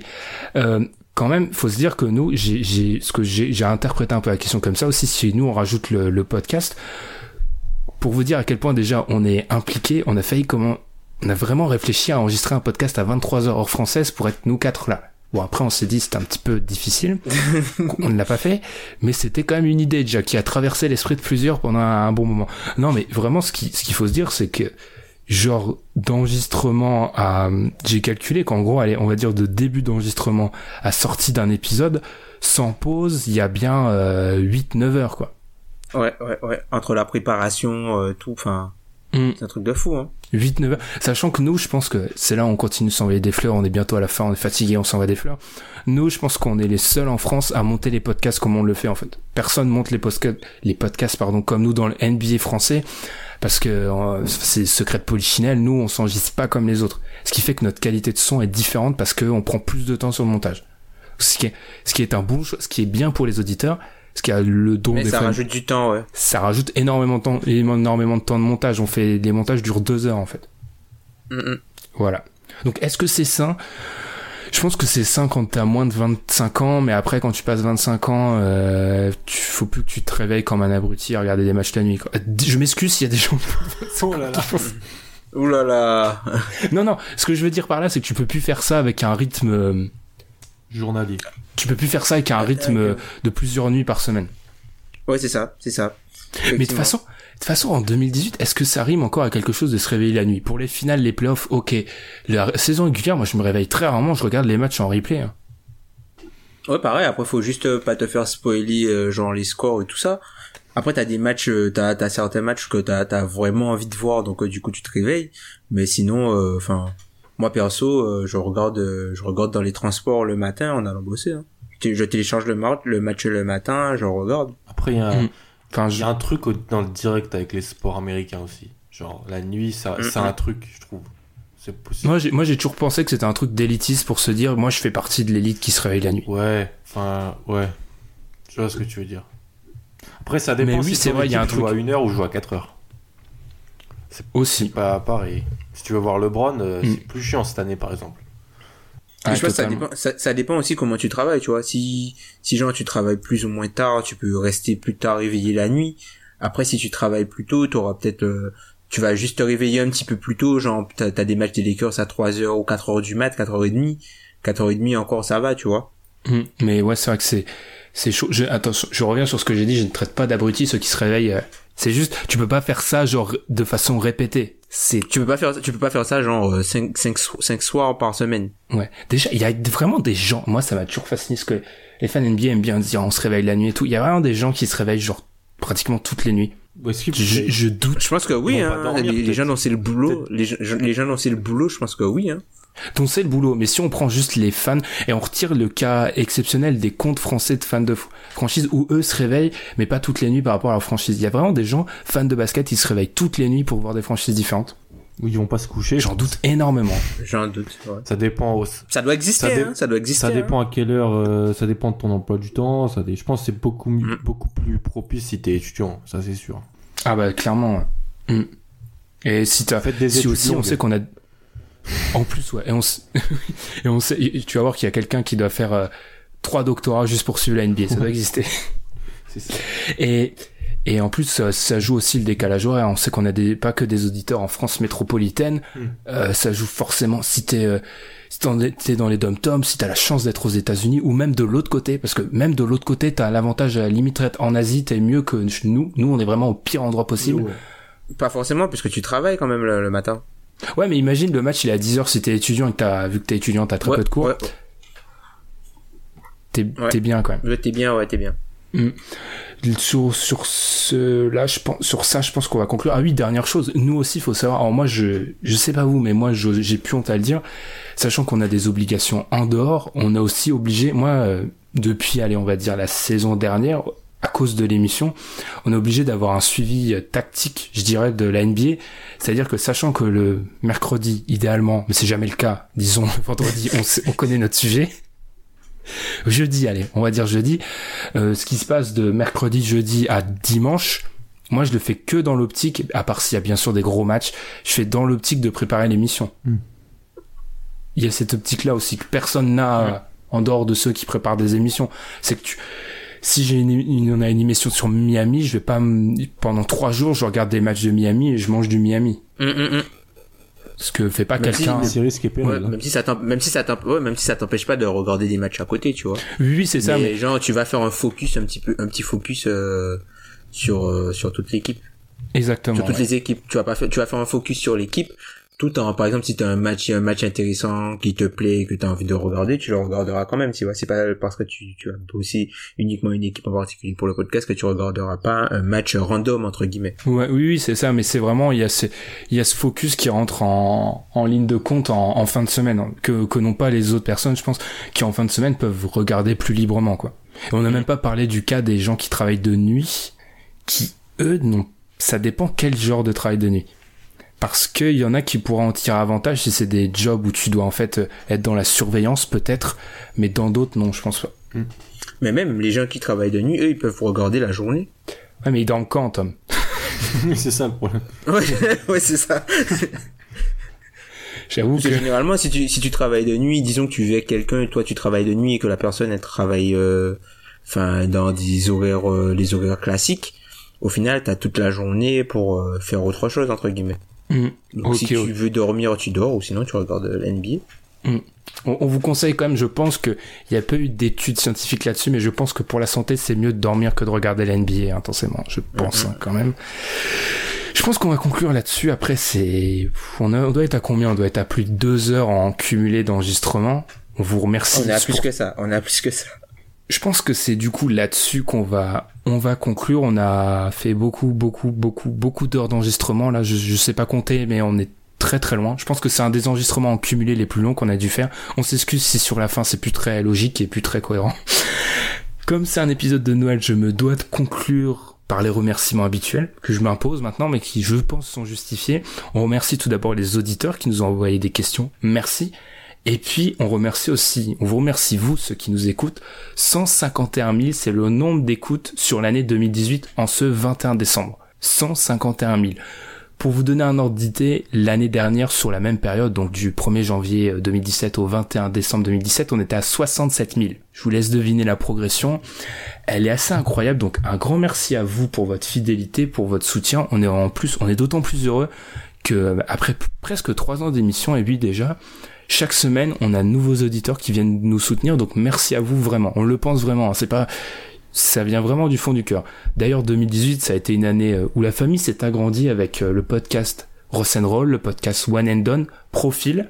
Ce qui fait que j'ai calculé qu'on a quand même 20 épisodes publiés depuis début novembre, ce qui est, en termes de productivité, euh, je sais pas, c'est, j'ai pas de mots. Soviétique. J'y ai pensé, mais j'ai pas osé. Merci. J'avais pas osé. L'occasion aussi pour moi de remercier Alan, Tom, pour leur objectivité sans faille. Pierre, ici, euh, Pierre aussi qu'on aurait bien aimé euh, avoir avec nous pour compléter les Avengers, mais aussi Jérémy Antoine, des membres du site que vous n'entendez pas dans les podcasts, mais qui sont aussi avec nous. Voilà. Je pense que ça a été une très belle année On va 2018 te pour nous. remercier toi surtout. Merci. C'est- J'attends toujours le moment où vous allez Ah dire oui. ça, mais merci beaucoup. C'est pour ça que j'ai rien dit, volontairement, tu vois. Vu On l'a laissé languir. Puisqu'il aurait, il aurait, tu- on aurait vu jusqu'où il était prêt à meubler pour avancer ses petites fleurs à la fin. Alors Tom, pour te dire, je ne meuble même pas. J'avais un petit, enfin, un discours, c'est un grand mot pour dire un discours, mais en gros, j'avais tout décrit. Mais voilà. Mais en tout cas, ce que j'ai, ce qu'il fallait conclure là-dessus, c'est qu'on se pavane pas et qu'on espère que l'année de 2019 sera encore plus belle. Même si on a un épisode Mm. avant le début de l'année 2019, on vous remercie pour tout, mais on va essayer de continuer d'avancer. On vous souhaite donc un joyeux Noël. Plein de bonnes choses, on vous remercie encore une fois de nous suivre et de nous donner la force dans cette formidable aventure. Et nous, même en cette période de Noël, on va se retrouver la semaine prochaine pour un nouvel épisode, le dernier, du, le dernier de 2018, pardon. Donc on vous souhaite une très bonne semaine. Salut Salut. Salut!